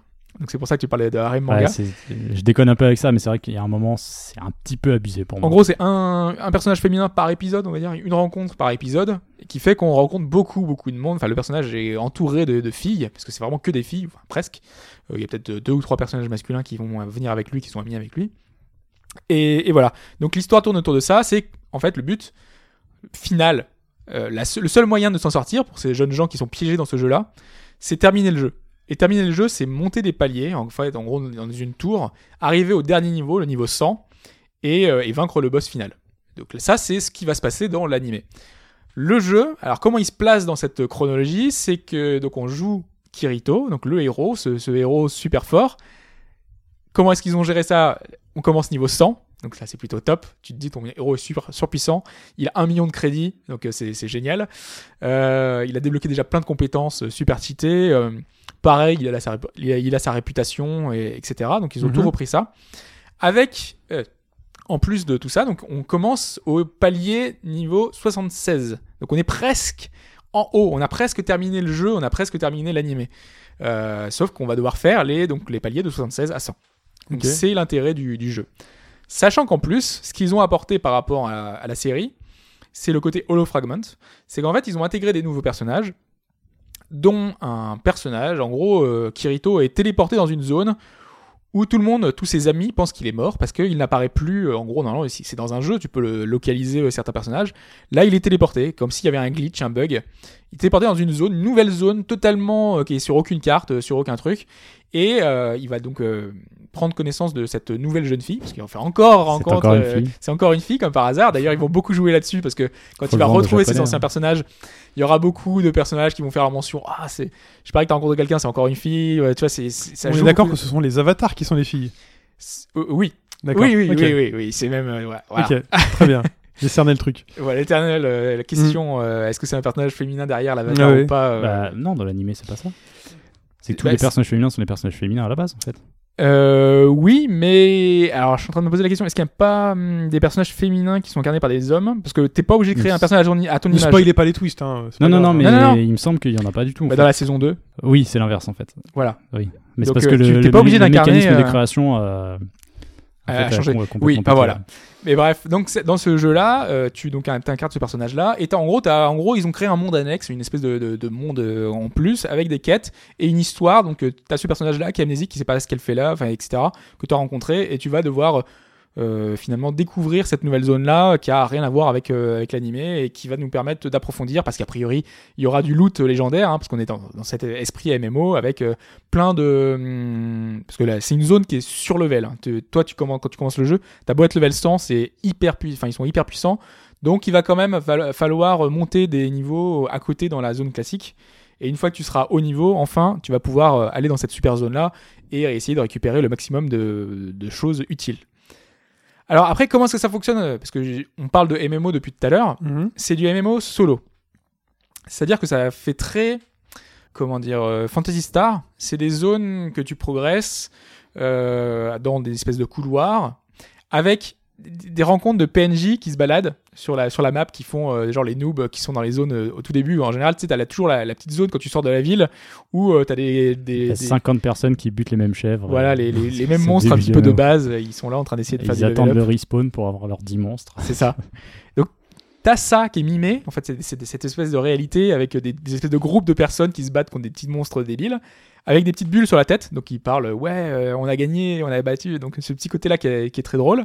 Et plus tu avances dans, les niveaux, donc là, il y a de moins en moins de monde, tu rencontres de moins en moins de PNJ. À la fin, tu en rencontres même plus du tout. Euh, bah, tu rentres dans des, espèces de donjons. Alors, il y a toujours le même mécanisme. C'est chaque palier fonctionne de la même manière, c'est-à-dire que tu es en ville, tu as une ville principale avec euh, où tu peux te balader librement dans la ville avec euh, une, une auberge, avec euh, des vendeurs euh, classiques, Une bonne auberge. une bonne auberge, euh, avec euh, un, environnement extérieur qui va être euh, tout l'endroit où tu vas pouvoir faire euh, les quêtes, parce que tu as plein de quêtes euh, que tu vas prendre au PNJ euh, du coin euh, sur un espèce de panneau, voilà, euh, qui... donc euh, tu prends toutes les quêtes avant, tu vas faire tous les trucs, et à la fin, comme dans le comme dans l'animé, parce que dans l'animé tu peux mourir vraiment pour Mhm. de vrai. Donc du coup, ce que font euh, les gens pour battre, pour battre les boss de palier, parce qu'à chaque palier il y a un boss, bah, c'est se regrouper. Donc ils se regroupent, euh, ils partent à 10, 15, 20, parce qu'il faut mettre le maximum de chances de notre côté. Donc faut y aller euh, pour perdre personne. Faut vraiment l'objectif, c'est perdre personne. Le principe du MMO, toujours, hein, c'est les raids en fait. C'est Ouais, complètement, MMO. Mhm. Sauf que de là, en plus de la dimension du raid classique, il faut vraiment que personne, euh, personne meure. Donc Oui, euh, oui. il faut maximiser les chances.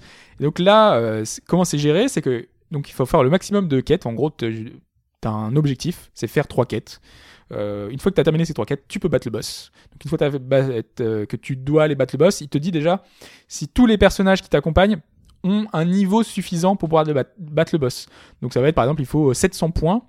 Et euh, 700 points, c'est en fonction des niveaux des autres personnages, sachant que les autres personnages euh, les autres personnages peuvent t'accompagner. Tu peux les faire monter de niveau.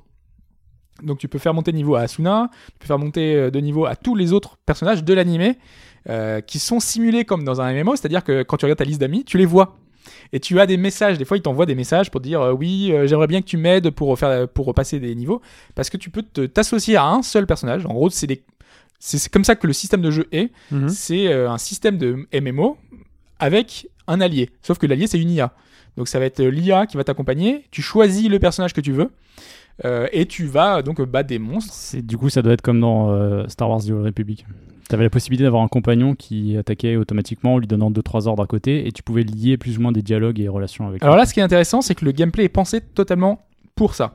C'est-à-dire que le personnage qui va t'accompagner, le PNJ, va te dire à certains moments stun l'ennemi. Si tu le stun, à ce moment-là, il va pouvoir enchaîner. Il va dire on fait une attaque liée. Tu fais une attaque, donc euh, tu fais, enfin, il te dit on fait une super attaque. Donc tu lances la super attaque. À ce moment-là, il y a sur l'écran apparaît les, les têtes en gros des personnages et faire, euh, il y a une super attaque Ouais. commune. Tu peux faire une attaque euh, AOE, c'est une attaque de, de zone quoi, donc euh, qui peut toucher plusieurs ennemis en même temps. Et c'est super dynamique parce que du coup, t'as plein de, petites, euh, de petits dialogues parce que le personnage parle en même temps. Il te dit euh, Hey, stun, euh, machin, euh, Kirito, machin, Kirito, truc. Et une fois que t'as réussi, que t'as fait l'enchaînement et que t'as réussi ce, que, ce que lui voulait, déjà il y a des petits, petits trucs pour dire merci, c'est cool, et il te remercie, le personnage. Et en plus, tu gagnes des points d'amitié parce qu'il y a un système de, de, de- d'intimité avec les personnages. C'est le côté arrêt manga parce que normalement, le héros est amoureux d'une d'Asuna hein, tout le long de l'histoire. euh, Oui, ils vont se marier, euh, voilà, ils vont y avoir plein de choses.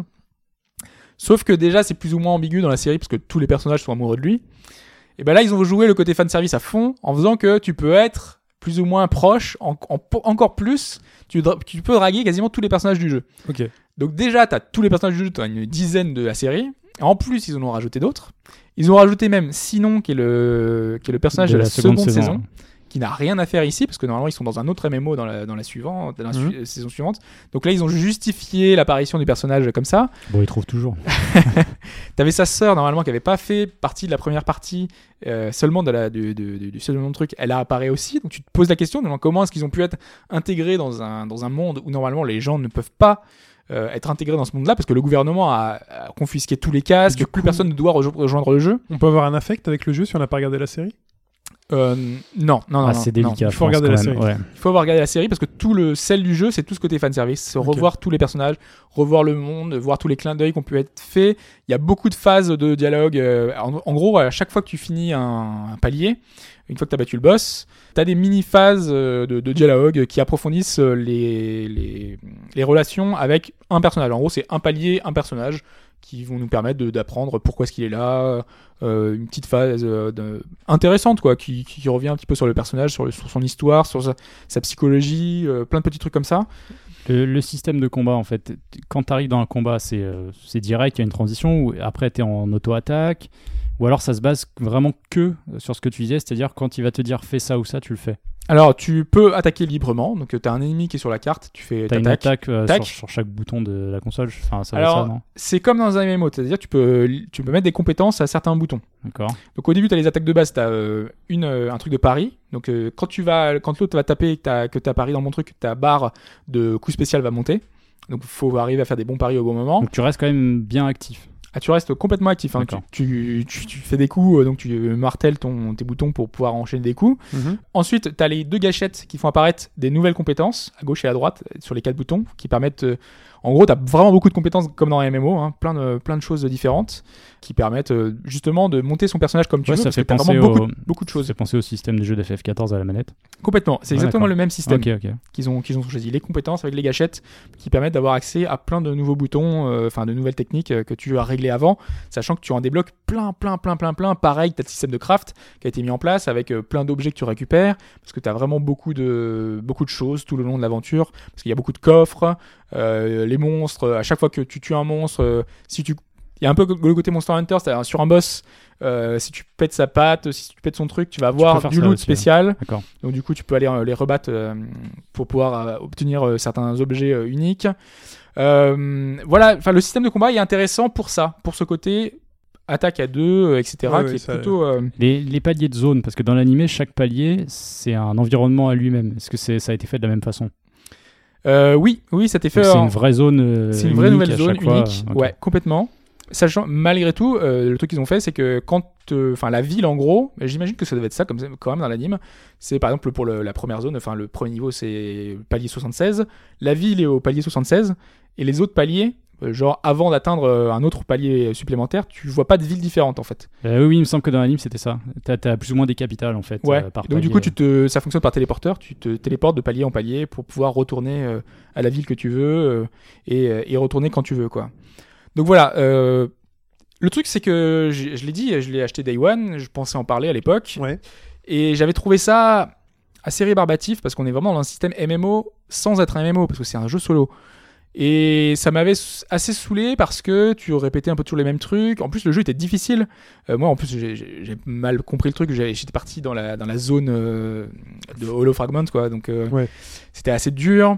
Euh, il faut monter tous tes personnages à fond. Et, euh, enfin, faut pas, faut pas tous les monter à fond. hein. Moi, je me suis concentré avec Sinon et j'ai essayé de la monter au maximum pour euh, avoir un personnage utile en combat et en, en boss. expérience, on précise.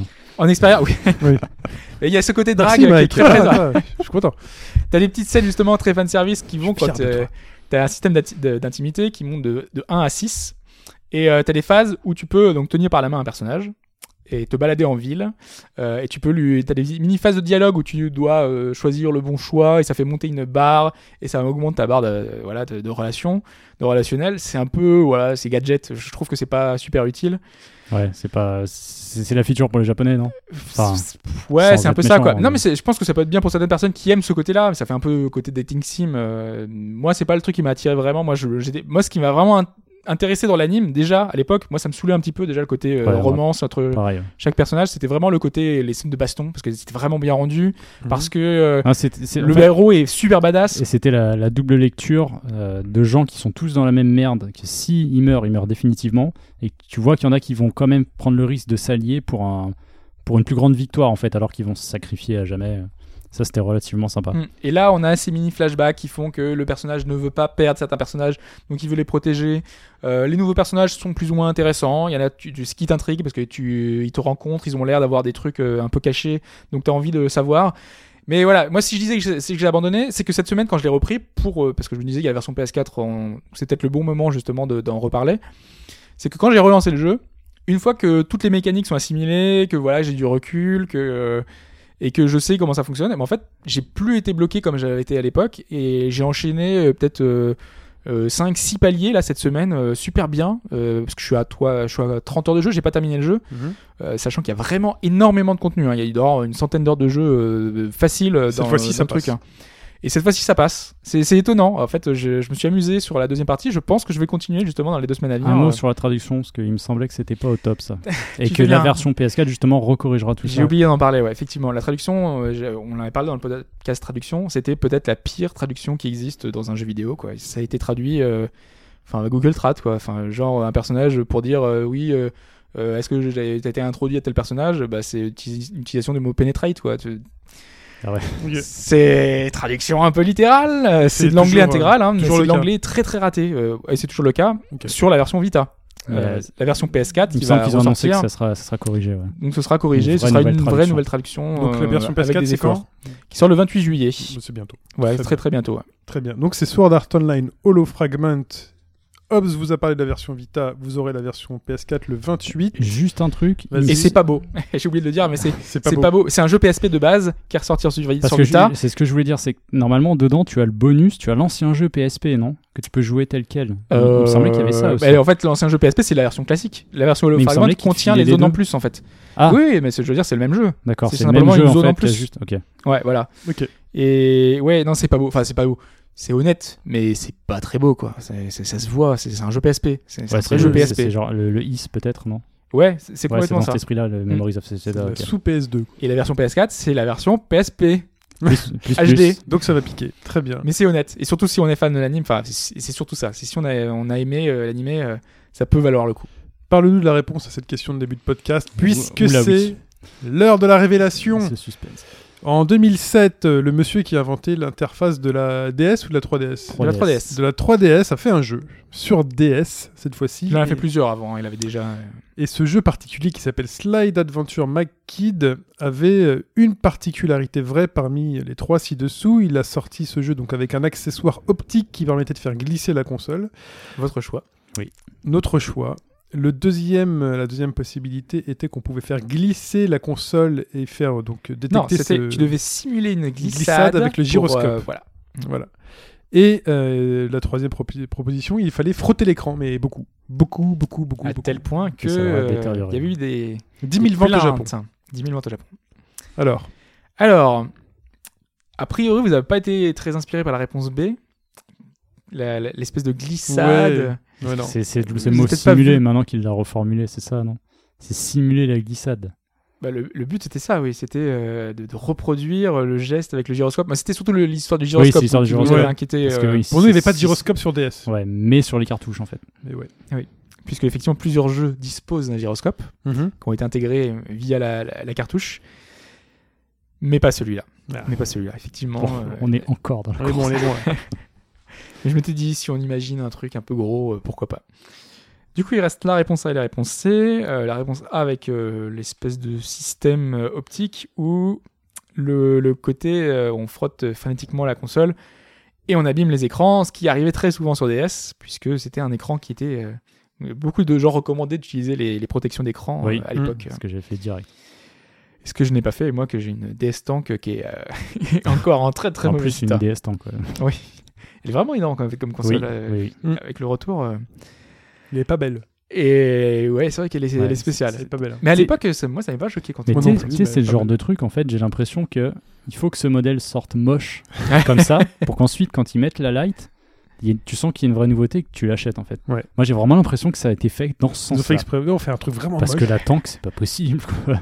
La light à côté, elle est. C'était pareil pour la hein. GBA, la, la GBA SP, elle est vraiment bien. Et la GBA de base, là, avec tous ses coloris, moi La Game. Boy moi. Advance, ah si, moi je trouvais la, trouvait La Advance, magnifique, moi, la Game Boy Advance. J'aimais sympa, quoi. La SP, c'est un peu plus carré. Moi je voulais juste la Game Boy Advance avec l'écran rétroéclairé. hein. Je me serais bien placé de la SP, moi j'aurais. Et, et ça, c'est- et ça, c'était promis au début, il me semble. Dans les premières infos, il me semble que c'est, elle devait l'avoir. Et en fait, euh, Il fallait aller la j'ai souvenir d'un bouquin comme installer ça. un truc. Mais c'était pour les piles et tout, c'était pas possible. Ah, tu peux maintenant, tu peux même faire installer. euh, je crois que tu peux faire tes propres euh, GBA custom avec euh, écran rétroéclairé. Oui, déjà à Et l'époque. même hein. les, les GBC et autres Game Boy Color, et, euh, tu, oui, tu peux les faire customiser.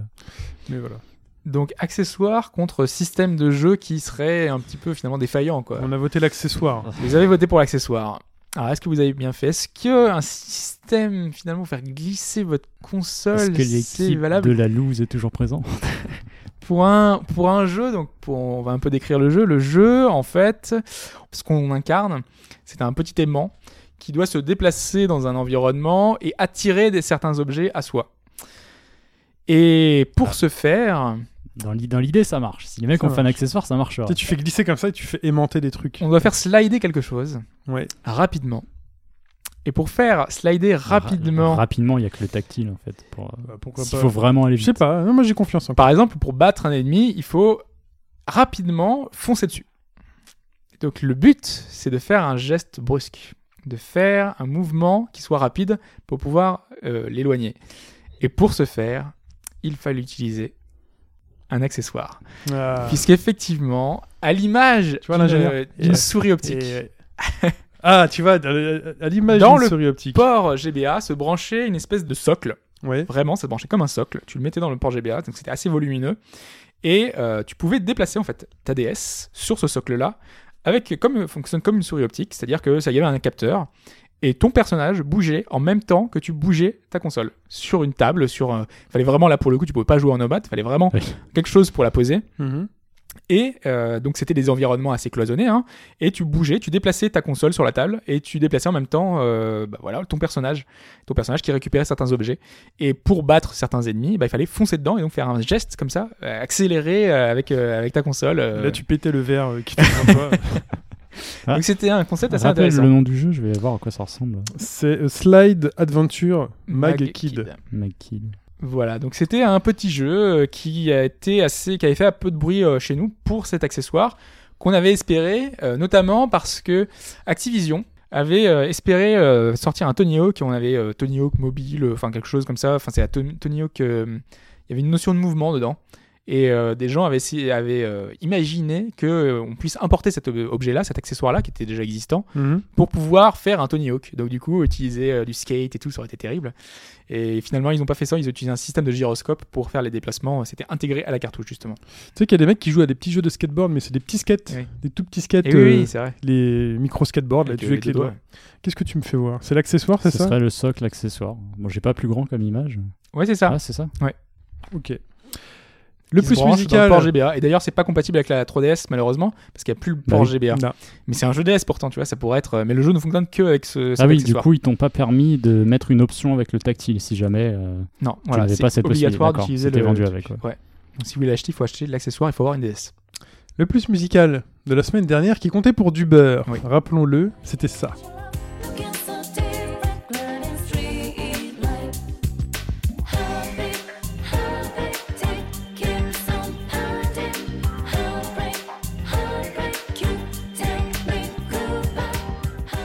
Et, Et ce n'est pas mon choix, hein, parce que des gens m'ont accusé euh, dire euh, oh oui, le favoritisme. Non, non.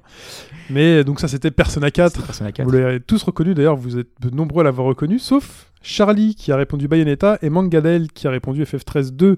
Mais on peut féliciter cette semaine Damister Tom, Younes, Yetcha, Dorn, Elionos, Gabora, Eban, Gibroche 22, Shotgunson, JB, Steph. Kellerman, Chris, Sebal 42. Ça fait du monde. Ouais, ça fait du- Ça fait Ils répondent monde. quand on n'en a plus besoin, tu vois. Et oui. Et donc le classement euh, actuel arrivera bientôt, peut-être la semaine prochaine, ou pas. Donc pas de plus musical cette semaine, puisque euh, on va vous parler de la semaine prochaine, le Ouais. podcast 151. Ah, Mike, tu te demandes ce qui va se passer pendant que tu tapotes sur ton téléphone. Non, mais parce que. Concentre-toi je- le podcast. non, mais je vais vous dire pourquoi. le monsieur envoie les Je textos. vois un message, Sopor, sur le forum. Oui. voit que Legend of Korra est en promo sur One et qu'il va se le prendre. Donc j'ai envie de lui dire. Non, laisse-le faire. non, dis le podcast. Non, non, non, dis rien. Dis-lui, vas-y, fonce. Parce que c'est un grand fan de Platinum euh, aussi. Oui. Donc j'ai hésité. Euh, Est-ce que ça je fais se mon salaud ça se trouve, il va trouver ça bien. hein. Il va peut-être aimer. ouais. Le- non, non, voilà. Donc voilà, l'aparté est mis à part. Donc Sopor ne nous en veut pas. euh, C'est Ouais. la faute à Mike, il a pas voulu te prévenir à temps.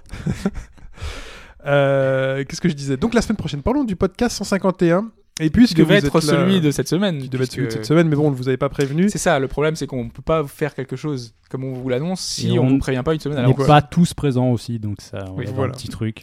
Euh. Et on ne sait pas si vous êtes si nombreux que ça à nous suivre sur les réseaux sociaux. Donc on préfère euh, au moins que vous nous ayez dans les oreilles pour entendre que la semaine prochaine, le podcast 151 aura lieu en direct. Donc ça y est, c'est dit, on se met la pression, donc on ne peut En plus annuler. live. en live, en internet.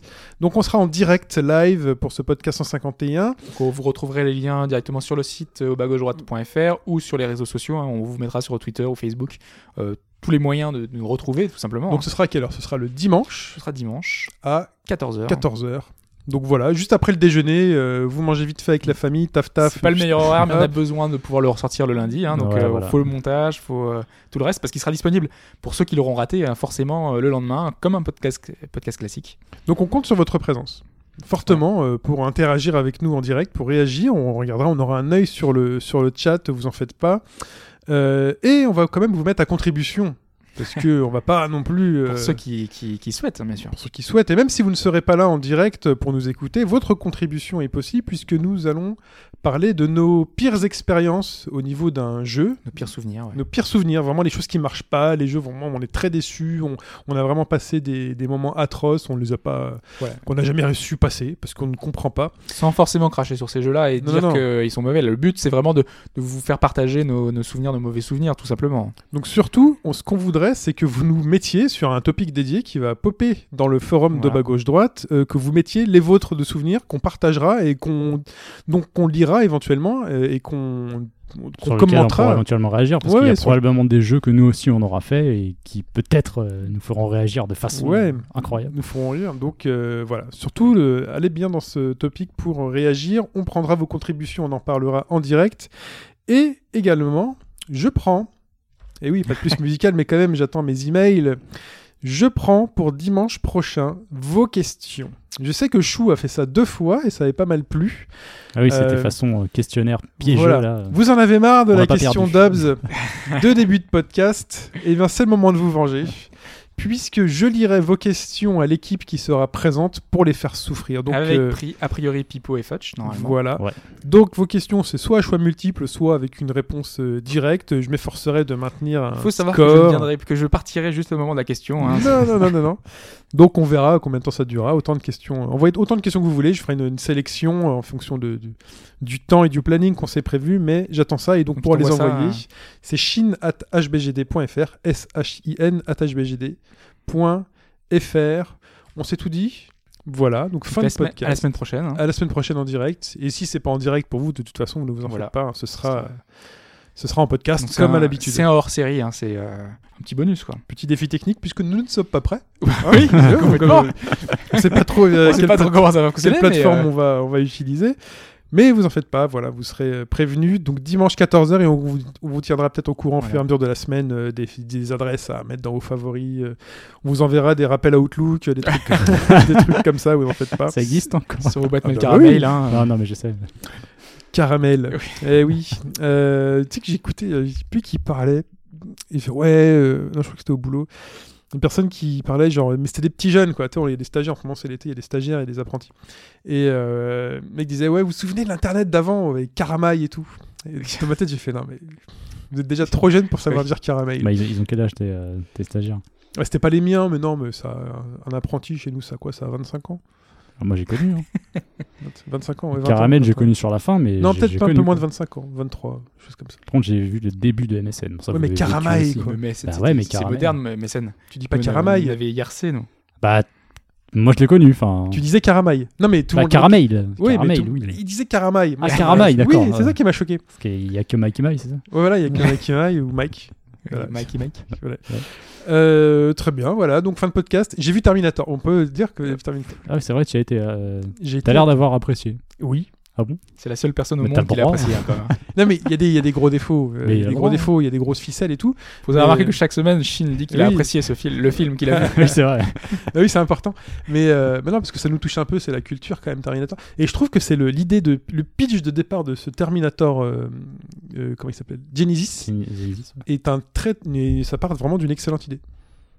Parce que James Cameron a aussi beaucoup apprécié le film. Mais j'ai après. C'est gênant quand il dit ça, lui. tu Non, vois, non, mais à contre-coup, à contre-coup, je, je comprends ce qu'il dit, c'est un peu ce que je dis, c'est-à-dire que le pitch de départ Ah, mais de lui, ce... il est payé, c'est ça que je voulais dire. Je fait. sais pas, je sais pas s'il Il est complètement la Il est producteur, dit, en oui. fait, si. C'est que c'est comme n'importe qui, il dirait l'acteur avec qui il a tourné. j'adore. non, mais il est pas, il est pas, il est pas du tout impliqué dans le projet, Cameron. Hein.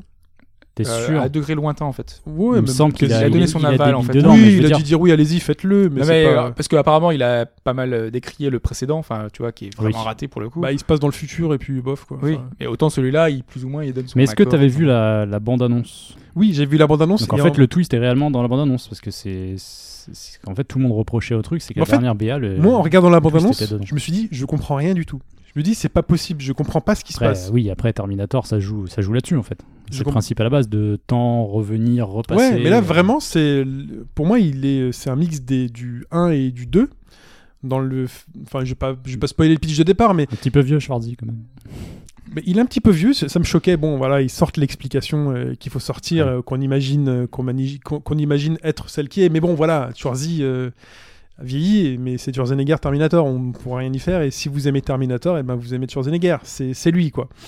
Et donc en gros, c'est vraiment un mix du 1 et du 2. Et comme on joue avec le, le voyage temporel, et ben c'est un peu comme si Retour vers le futur rencontrait Terminator 1 et 2. Si Ouais. Tu vois ce que j'imagine Ouais, enfin, moi, moi, de toute façon, la BA m'a rien vendu du tout. mais, Donc, euh, mais moi non plus, elle me l'a pas vendu. ça me. C'est ça le Je pire. regarderai par curiosité, mais j'irai pas au cinéma. Mais Moi non plus, ça me l'a pas vendu la BA. Je me suis dit, mais qu'est-ce que c'est? C'est un espèce de reboot qui mélange tout. euh, ils ont tout. Non, en fait, tout s'explique. euh, En fait, le pitch, l'idée de départ est vraiment bien. C'est-à-dire, si tu peux revenir dans le temps à un moment donné, pourquoi tu reviendrais pas dans le temps peut-être un peu plus tôt si tu sais déjà ce qui s'est passé à un moment donné? D'accord. Voilà. C'est un Ouais. peu Marty McFly qui dit, ok, On verra ça dans le canapé. Quoi. je retourne euh, au moment où je mets un coup de poing à Biff parce que c'est à ce moment-là qu'il faut être. euh, blablabla. Beef Tanner. Beef Tannen. Tannen. Tannen, pardon. Tannen, oh. Ouh là là. Très bien. Euh, alors, Hobbs est sur Twitter.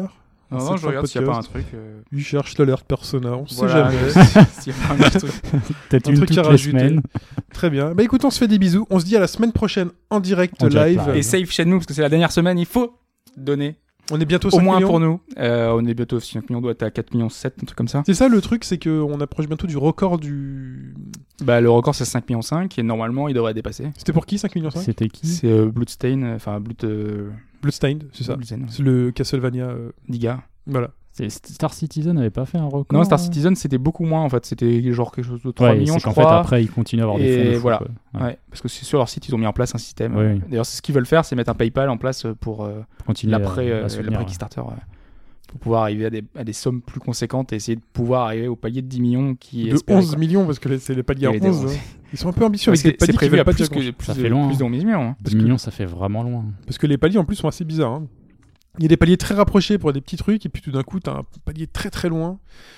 Oui, non, mais ils sont, ils sont mal pensés les paliers parce que ça te donne pas envie en fait. Mm. Euh, Mm. Mais peu importe, le, le but c'est d'arriver à faire un jeu le plus. le meilleur possible. Quoi. On n'aura qu'une chance, qu'une seule chance, vraiment. C'est, on n'aura pas d'autres. euh, là, chez nous 3, euh, il n'y aura pas l'occasion d'en refaire un autre dans, dans 4-5 ans. Ah bah là, si par ça un autre. hein. Si ça se foire, si ça se euh, plante, ouais, ce ça sera mort. reviendra hein. plus jamais. Donc autant que ce soit un bon jeu et autant que les pauvres. Enfin, peut-être qu'il y a des gens qui hésitent, qui se disent oui, mais de toute façon, moi je verrai bien quand il sortira. Ouais, Mm. mais quand, vous, quand il sortira, si vous n'avez pas mis votre argent derrière, peut-être que ça sera un mauvais jeu. Ah, Quoi. Est-ce que, est que tous les anciens déjà ont, ont tous baqué en fait? Je pense qu'il y en a qui ne l'ont pas fait. Bah non, le parce jeu que s'est vendu à un parce million qu'il y en a qui d'exemplaires. et- pas le principe, parce que Moi, j'ai pas baqué. il y en J'ai a qui n'y hésité. croient pas aussi. J'ai hésité parce qu'ils ont annoncé enfin cette semaine ou la semaine dernière la version sur euh, PS4. perso- PS4 euh, En boîte, ouais. Mais je sais pas. Je sais Mais pas, pourquoi moi. Qu'est-ce qui t'embête Mais je euh, sais pas, moi, c'est le principe de Kickstarter. Moi, j'ai jamais été un pro Kickstarter euh, sur le principe. euh, Mais il enlève l'idée de Kickstarter. Ça reste le seul moyen de financer Shenmue 3. On te dit c'est les fans qui vont financer le jeu. je Ouais, Tu vois, Yu Suzuki il a Mm. réclamé, euh, on, même on a réclamé souvent que comment est-ce qu'on fait? Il n'y a pas d'éditeurs qui, qui veulent le projet parce que c'est trop casse-gueule. Et là, les fans peuvent donner un petit peu de leur argent. En plus, là derrière, t'as, t'as quelque chose en contrepartie. Après, moi, je sais très bien. Là, on l'avait dit, c'est un million de, enfin, plus d'un million de ventes et il y a que 50 000 personnes qui ont donné. Ces 50 000 personnes qui sont habituées à Kickstarter, c'est des gens qui sont prêts à donner de l'argent. C'est pas les mêmes 50 000 personnes qui avaient acheté le jeu à l'origine. C'est normal qu'il n'y a pas autant d'acheteurs que le jeu original. Il n'y allait Et pas avoir un million de, Les, de- les plus gros paliers, euh, c'est quoi? C'est à, C'était à 10 000 dollars. à 10 000, il y en avait beaucoup ou pas? Ils ont été vendus assez rapidement en fait. À chaque fois qu'ils sont rajoutés, ils sont. Parce ils que c'est ce, que je me demandais, si sur un projet comme ça, ce qu'ils appellent les. J'ai oublié le terme, mais ils les appellent des baleines. euh, Il y a Oui, un terme anglais, je me rappelle plus. En gros, c'est les mecs qui font avancer malgré eux euh, les promesses de dons parce que c'est des types qui ont de l'argent, qui aiment investir dans ces trucs-là parce qu'ils sont amateurs ou non. J'essaierai de vous retrouver l'article. Et en fait, c'est dans l'idée de la schématisation, c'est la baleine quand elle, quand elle va dans l'eau ou quoi, elle ouvre la voie à tous ces petits poissons derrière, tu vois. Mm. Bah, c'est un peu le principe. Et s'il y en a beaucoup, est-ce qu'ils se sont manifestés sur un projet tel que celui-ci? Euh, bah là, il y a plusieurs paliers ouais, à 10 000 en dessous qui, qui ont été mis en avant et qui, ont été, qui, sont, qui sont vite partis. Il y a des, des, des gens importants dans le monde du, du jeu vidéo qui ont donné de l'argent. Euh, chez Sony, il y a pas mal de, de personnes qui ont annoncé avoir donné. Bah, je dis c'est chez Sony, mais il y a pas mal de gens aussi à côté hein, qui ont, ont baqué. Mais baqué, pas des sommes forcément folles. hein, donc, euh, Vous bon, pensez ça vraiment reste- qu'après l'annonce en grande pompe pendant le 3 de Shenmue 3 sur scène, Sony n'ait pas envie de revoir ça l'année prochaine euh, sur une avancée du projet ou de faire en sorte que le, le jeu sorte vraiment finalement Je sur suis la pas sûr qu'il y ait un suivi hein, du coup. Enfin, euh, Moi, je- ça je m'étonnerait vraiment que finalement ils disent ouais, tant pis, ça n'a pas marché. Euh, en fuck plus- you players, tu vois, genre on voulait annoncer genre un gros fuck you, euh, vous Surtout qu'il y a des chances que cette semaine soit annoncée, et j'espère, la version Xbox One. Donc Ah. euh, à ce moment-là, tu mets en avant un jeu Xbox One, quoi. Donc euh, je suis pas sûr que ce soit dans leur De intérêt. toute façon, oui, parce que l'intérêt pour euh, Yu Suzuki et son équipe, c'est de le vendre euh, au plus grand nombre en fait. Enfin. Je veux dire, une version PC aussi Et derrière ça, a, peut-être. et, ça a euh, du sens. La, la version, la seule autre console qui a accueilli un jeu euh, à part une console Sega, c'est une console oui, Xbox, c'était la une Xbox console ouais, Microsoft. pour chaîne 2. Donc euh, ça a du sens que ça arrive sur une console Microsoft. Et voilà, moi j'ai beaucoup de mal à me dire que on n'en entendra plus jamais parler, que aucun des deux constructeurs ne Mm. dira. euh, Bah, moi personnellement, ça j'ai fait- j'ai du mal à croire qu'il y a, ça fait tellement qu'il y a de que les fans derrière en fait. Ça fait tellement de bruit. Mais ça fait tellement de bruit parce que c'est les doute. fans qui en parlaient, qui ont. C'est Ouais, ça. mais comme quand tu vois comme il l'annonce, c'est que ça compte, c'est que c'est important quand même. C'était important pour Sony. La manière dont il le présente, c'est pas en la fait, petite je annonce. me demande si euh, Sony le fait pas euh, façon Steam. Tu le présentes, tu l'annonces, mais si ça se casse la gueule, t'as pris aucun risque en fait. Ouais, Ouais, je me demande s'il n'y a pas ça com, qui est sous-jacent. Et si ça se vend, bah t'auras le support du Blu-ray. Moi, je pense que ce PS4. sera très déceptif de dire que Sony avait l'occasion de le sortir euh, et d'aider. Et s'ils le sortent pas, de dire OK, vous nous l'avez euh, montré. Parce que nous l'avez FF7, Bah, quoi qu'il arrive, il sortira, mais le truc, c'est est-ce que ça sera bon ou pas, quoi. Ça. FF7 c'est pareil, Square Enix peut pas se priver des, des autres plateformes que la Hmm. PS4 pour un FF7, c'est impossible. En tout cas, en âme et conscience, hein, vous allez sur le Kickstarter de, de, de Shenmue, vous tapez Shenmue 3 sur Kickstarter, vous regardez, euh, vous regardez les différents, oui, euh, lisez bien le truc, les différentes récompenses. Voilà, et, euh, et- vous voyez. Et si vous avez peut-être l'intention de l'acheter, dites-vous que vaut mieux les mettre maintenant, au moins sur ce projet-là. Je dis pas pour tous les projets Kickstarter, mais vaut mieux mettre vos 30 dollars là maintenant sur le jeu en démat que dans, dans deux ans parce qu'il sera trop tard et quand le jeu sera fini, quand il sera, quand il va sortir, et ben à ce moment-là vous pourrez, vous aurez que des regrets quoi, de vous dire que peut-être en ayant donné un peu plus, bah, le jeu aurait eu plus de cachet. Et là, le cachet, il aura le cachet d'un jeu euh, Dreamcast HD, quoi. Donc euh, voilà. Bah, après, c'est toujours le dilemme. Hein, où on se Mm. dit que c'est un système délicat parce que c'est qu'une question d'argent. Ah, mais Puis avec plus d'argent, ça veut pas dire forcément la qualité du jeu. On- J'en reviens au remake de FF7. Qu'est-ce que ça va donner, quoi? Mm. C'est quand même une grosse société, mais qu'est-ce que ça va Oui. donner? Puis après, se pose la question. euh, Enfin, t'as beaucoup d'argent, il faut arriver à, à gérer un projet qui est important. Oui, genre, Aujourd'hui, euh, FF15. Oui, par et exemple. puis euh, beaucoup de questions sont posées par exemple pour euh, Star Citizen, ils ont promis beaucoup de choses et euh, ils sont en train d'essayer de gérer les modules différemment, mais ils ont dû embaucher beaucoup beaucoup de monde. Ça commence, Star Citizen, ça- moi, ça commence à me foutre pas mal de doutes, en fait. Il faut imaginer que le projet là, ils sont à je crois plus de 90 millions, c'est pratiquement un des plus gros budgets de jeux vidéo, tout euh, support confondu Ouais, quoi. C'est ça qui me fout. le- au-dessus d'un GTA. C'est ça qui me fout le doute, c'est que le jeu, il sort quasiment pas, il prend énormément de temps à faire, il y a des modules à droite à gauche. ouais, mais les La modules sont présentés, ils sont jouables. Est-ce qu'un jour, il va se finir Est-ce qu'un jour, il sera présenté Est-ce qu'un jour, il sera à la hauteur de tout ce qui a été investi dedans? Parce que moi, moi, ça m'inquiète. hein, Moi, comme que- enfin, ce que je réponds à ces gens-là qui doutent, et c'est bien, enfin, de l'extérieur, c'est vrai que c'est assez flou, mais quand on regarde, le projet de base était prévu pour déjà très très très très loin, c'était fin 2016. De base, oui, de toute façon. Donc on le savait déjà que c'était très loin. Ils avaient expliqué qu'ils sortiraient des modules et qu'ils seraient jouables, et ils sont jouables sur les salons, ils les montrent. Euh, les fans ont déjà pu tester certains modules. Euh, Moi j'ai pu tester le mode où tu es dans, dans, l'espace et tout, c'est plutôt bien pensé. Euh, Il y a la vue FPS qui est testée aussi souvent, ils sont en train d'essayer d'améliorer ça. Il y a plein de choses qui sont jouables déjà, et même si tout n'est pas fonctionnel, il y a encore du temps, quoi. Il y a, plus, y a encore plus d'un an et demi, donc... Ouais, je sais pas. Pour- verra. pour non, moi, je c'est une suis- question je de suis temps. curieux aussi, ça promet tellement, mais euh, ça promet beaucoup. Quoi. Très bien. C'est la fin de cette partie d'actualité. On va y allons aller. parler- Très bien. On vous remercie de nous avoir écoutés. On se donne rendez-vous la semaine prochaine en direct à 14h le dimanche euh, 19 juillet. 9 juillet. Voilà, 19 juillet 14h en direct. On vous fait des bisous. On remercie encore une fois Hobbs et Mike d'avoir préparé ce podcast avec talent et force, effort. toi de l'avoir présenté. Ouais. Voilà. Euh, oui, mais bon, moi, je- Avec euh, brio, avec des, avec Avec des qui blagues. Avec qui Avec brio.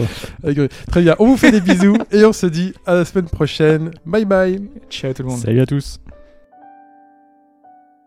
This is Satoru Iwata from Nintendo. That concludes our announcements for today. Thank you for sticking around until the end.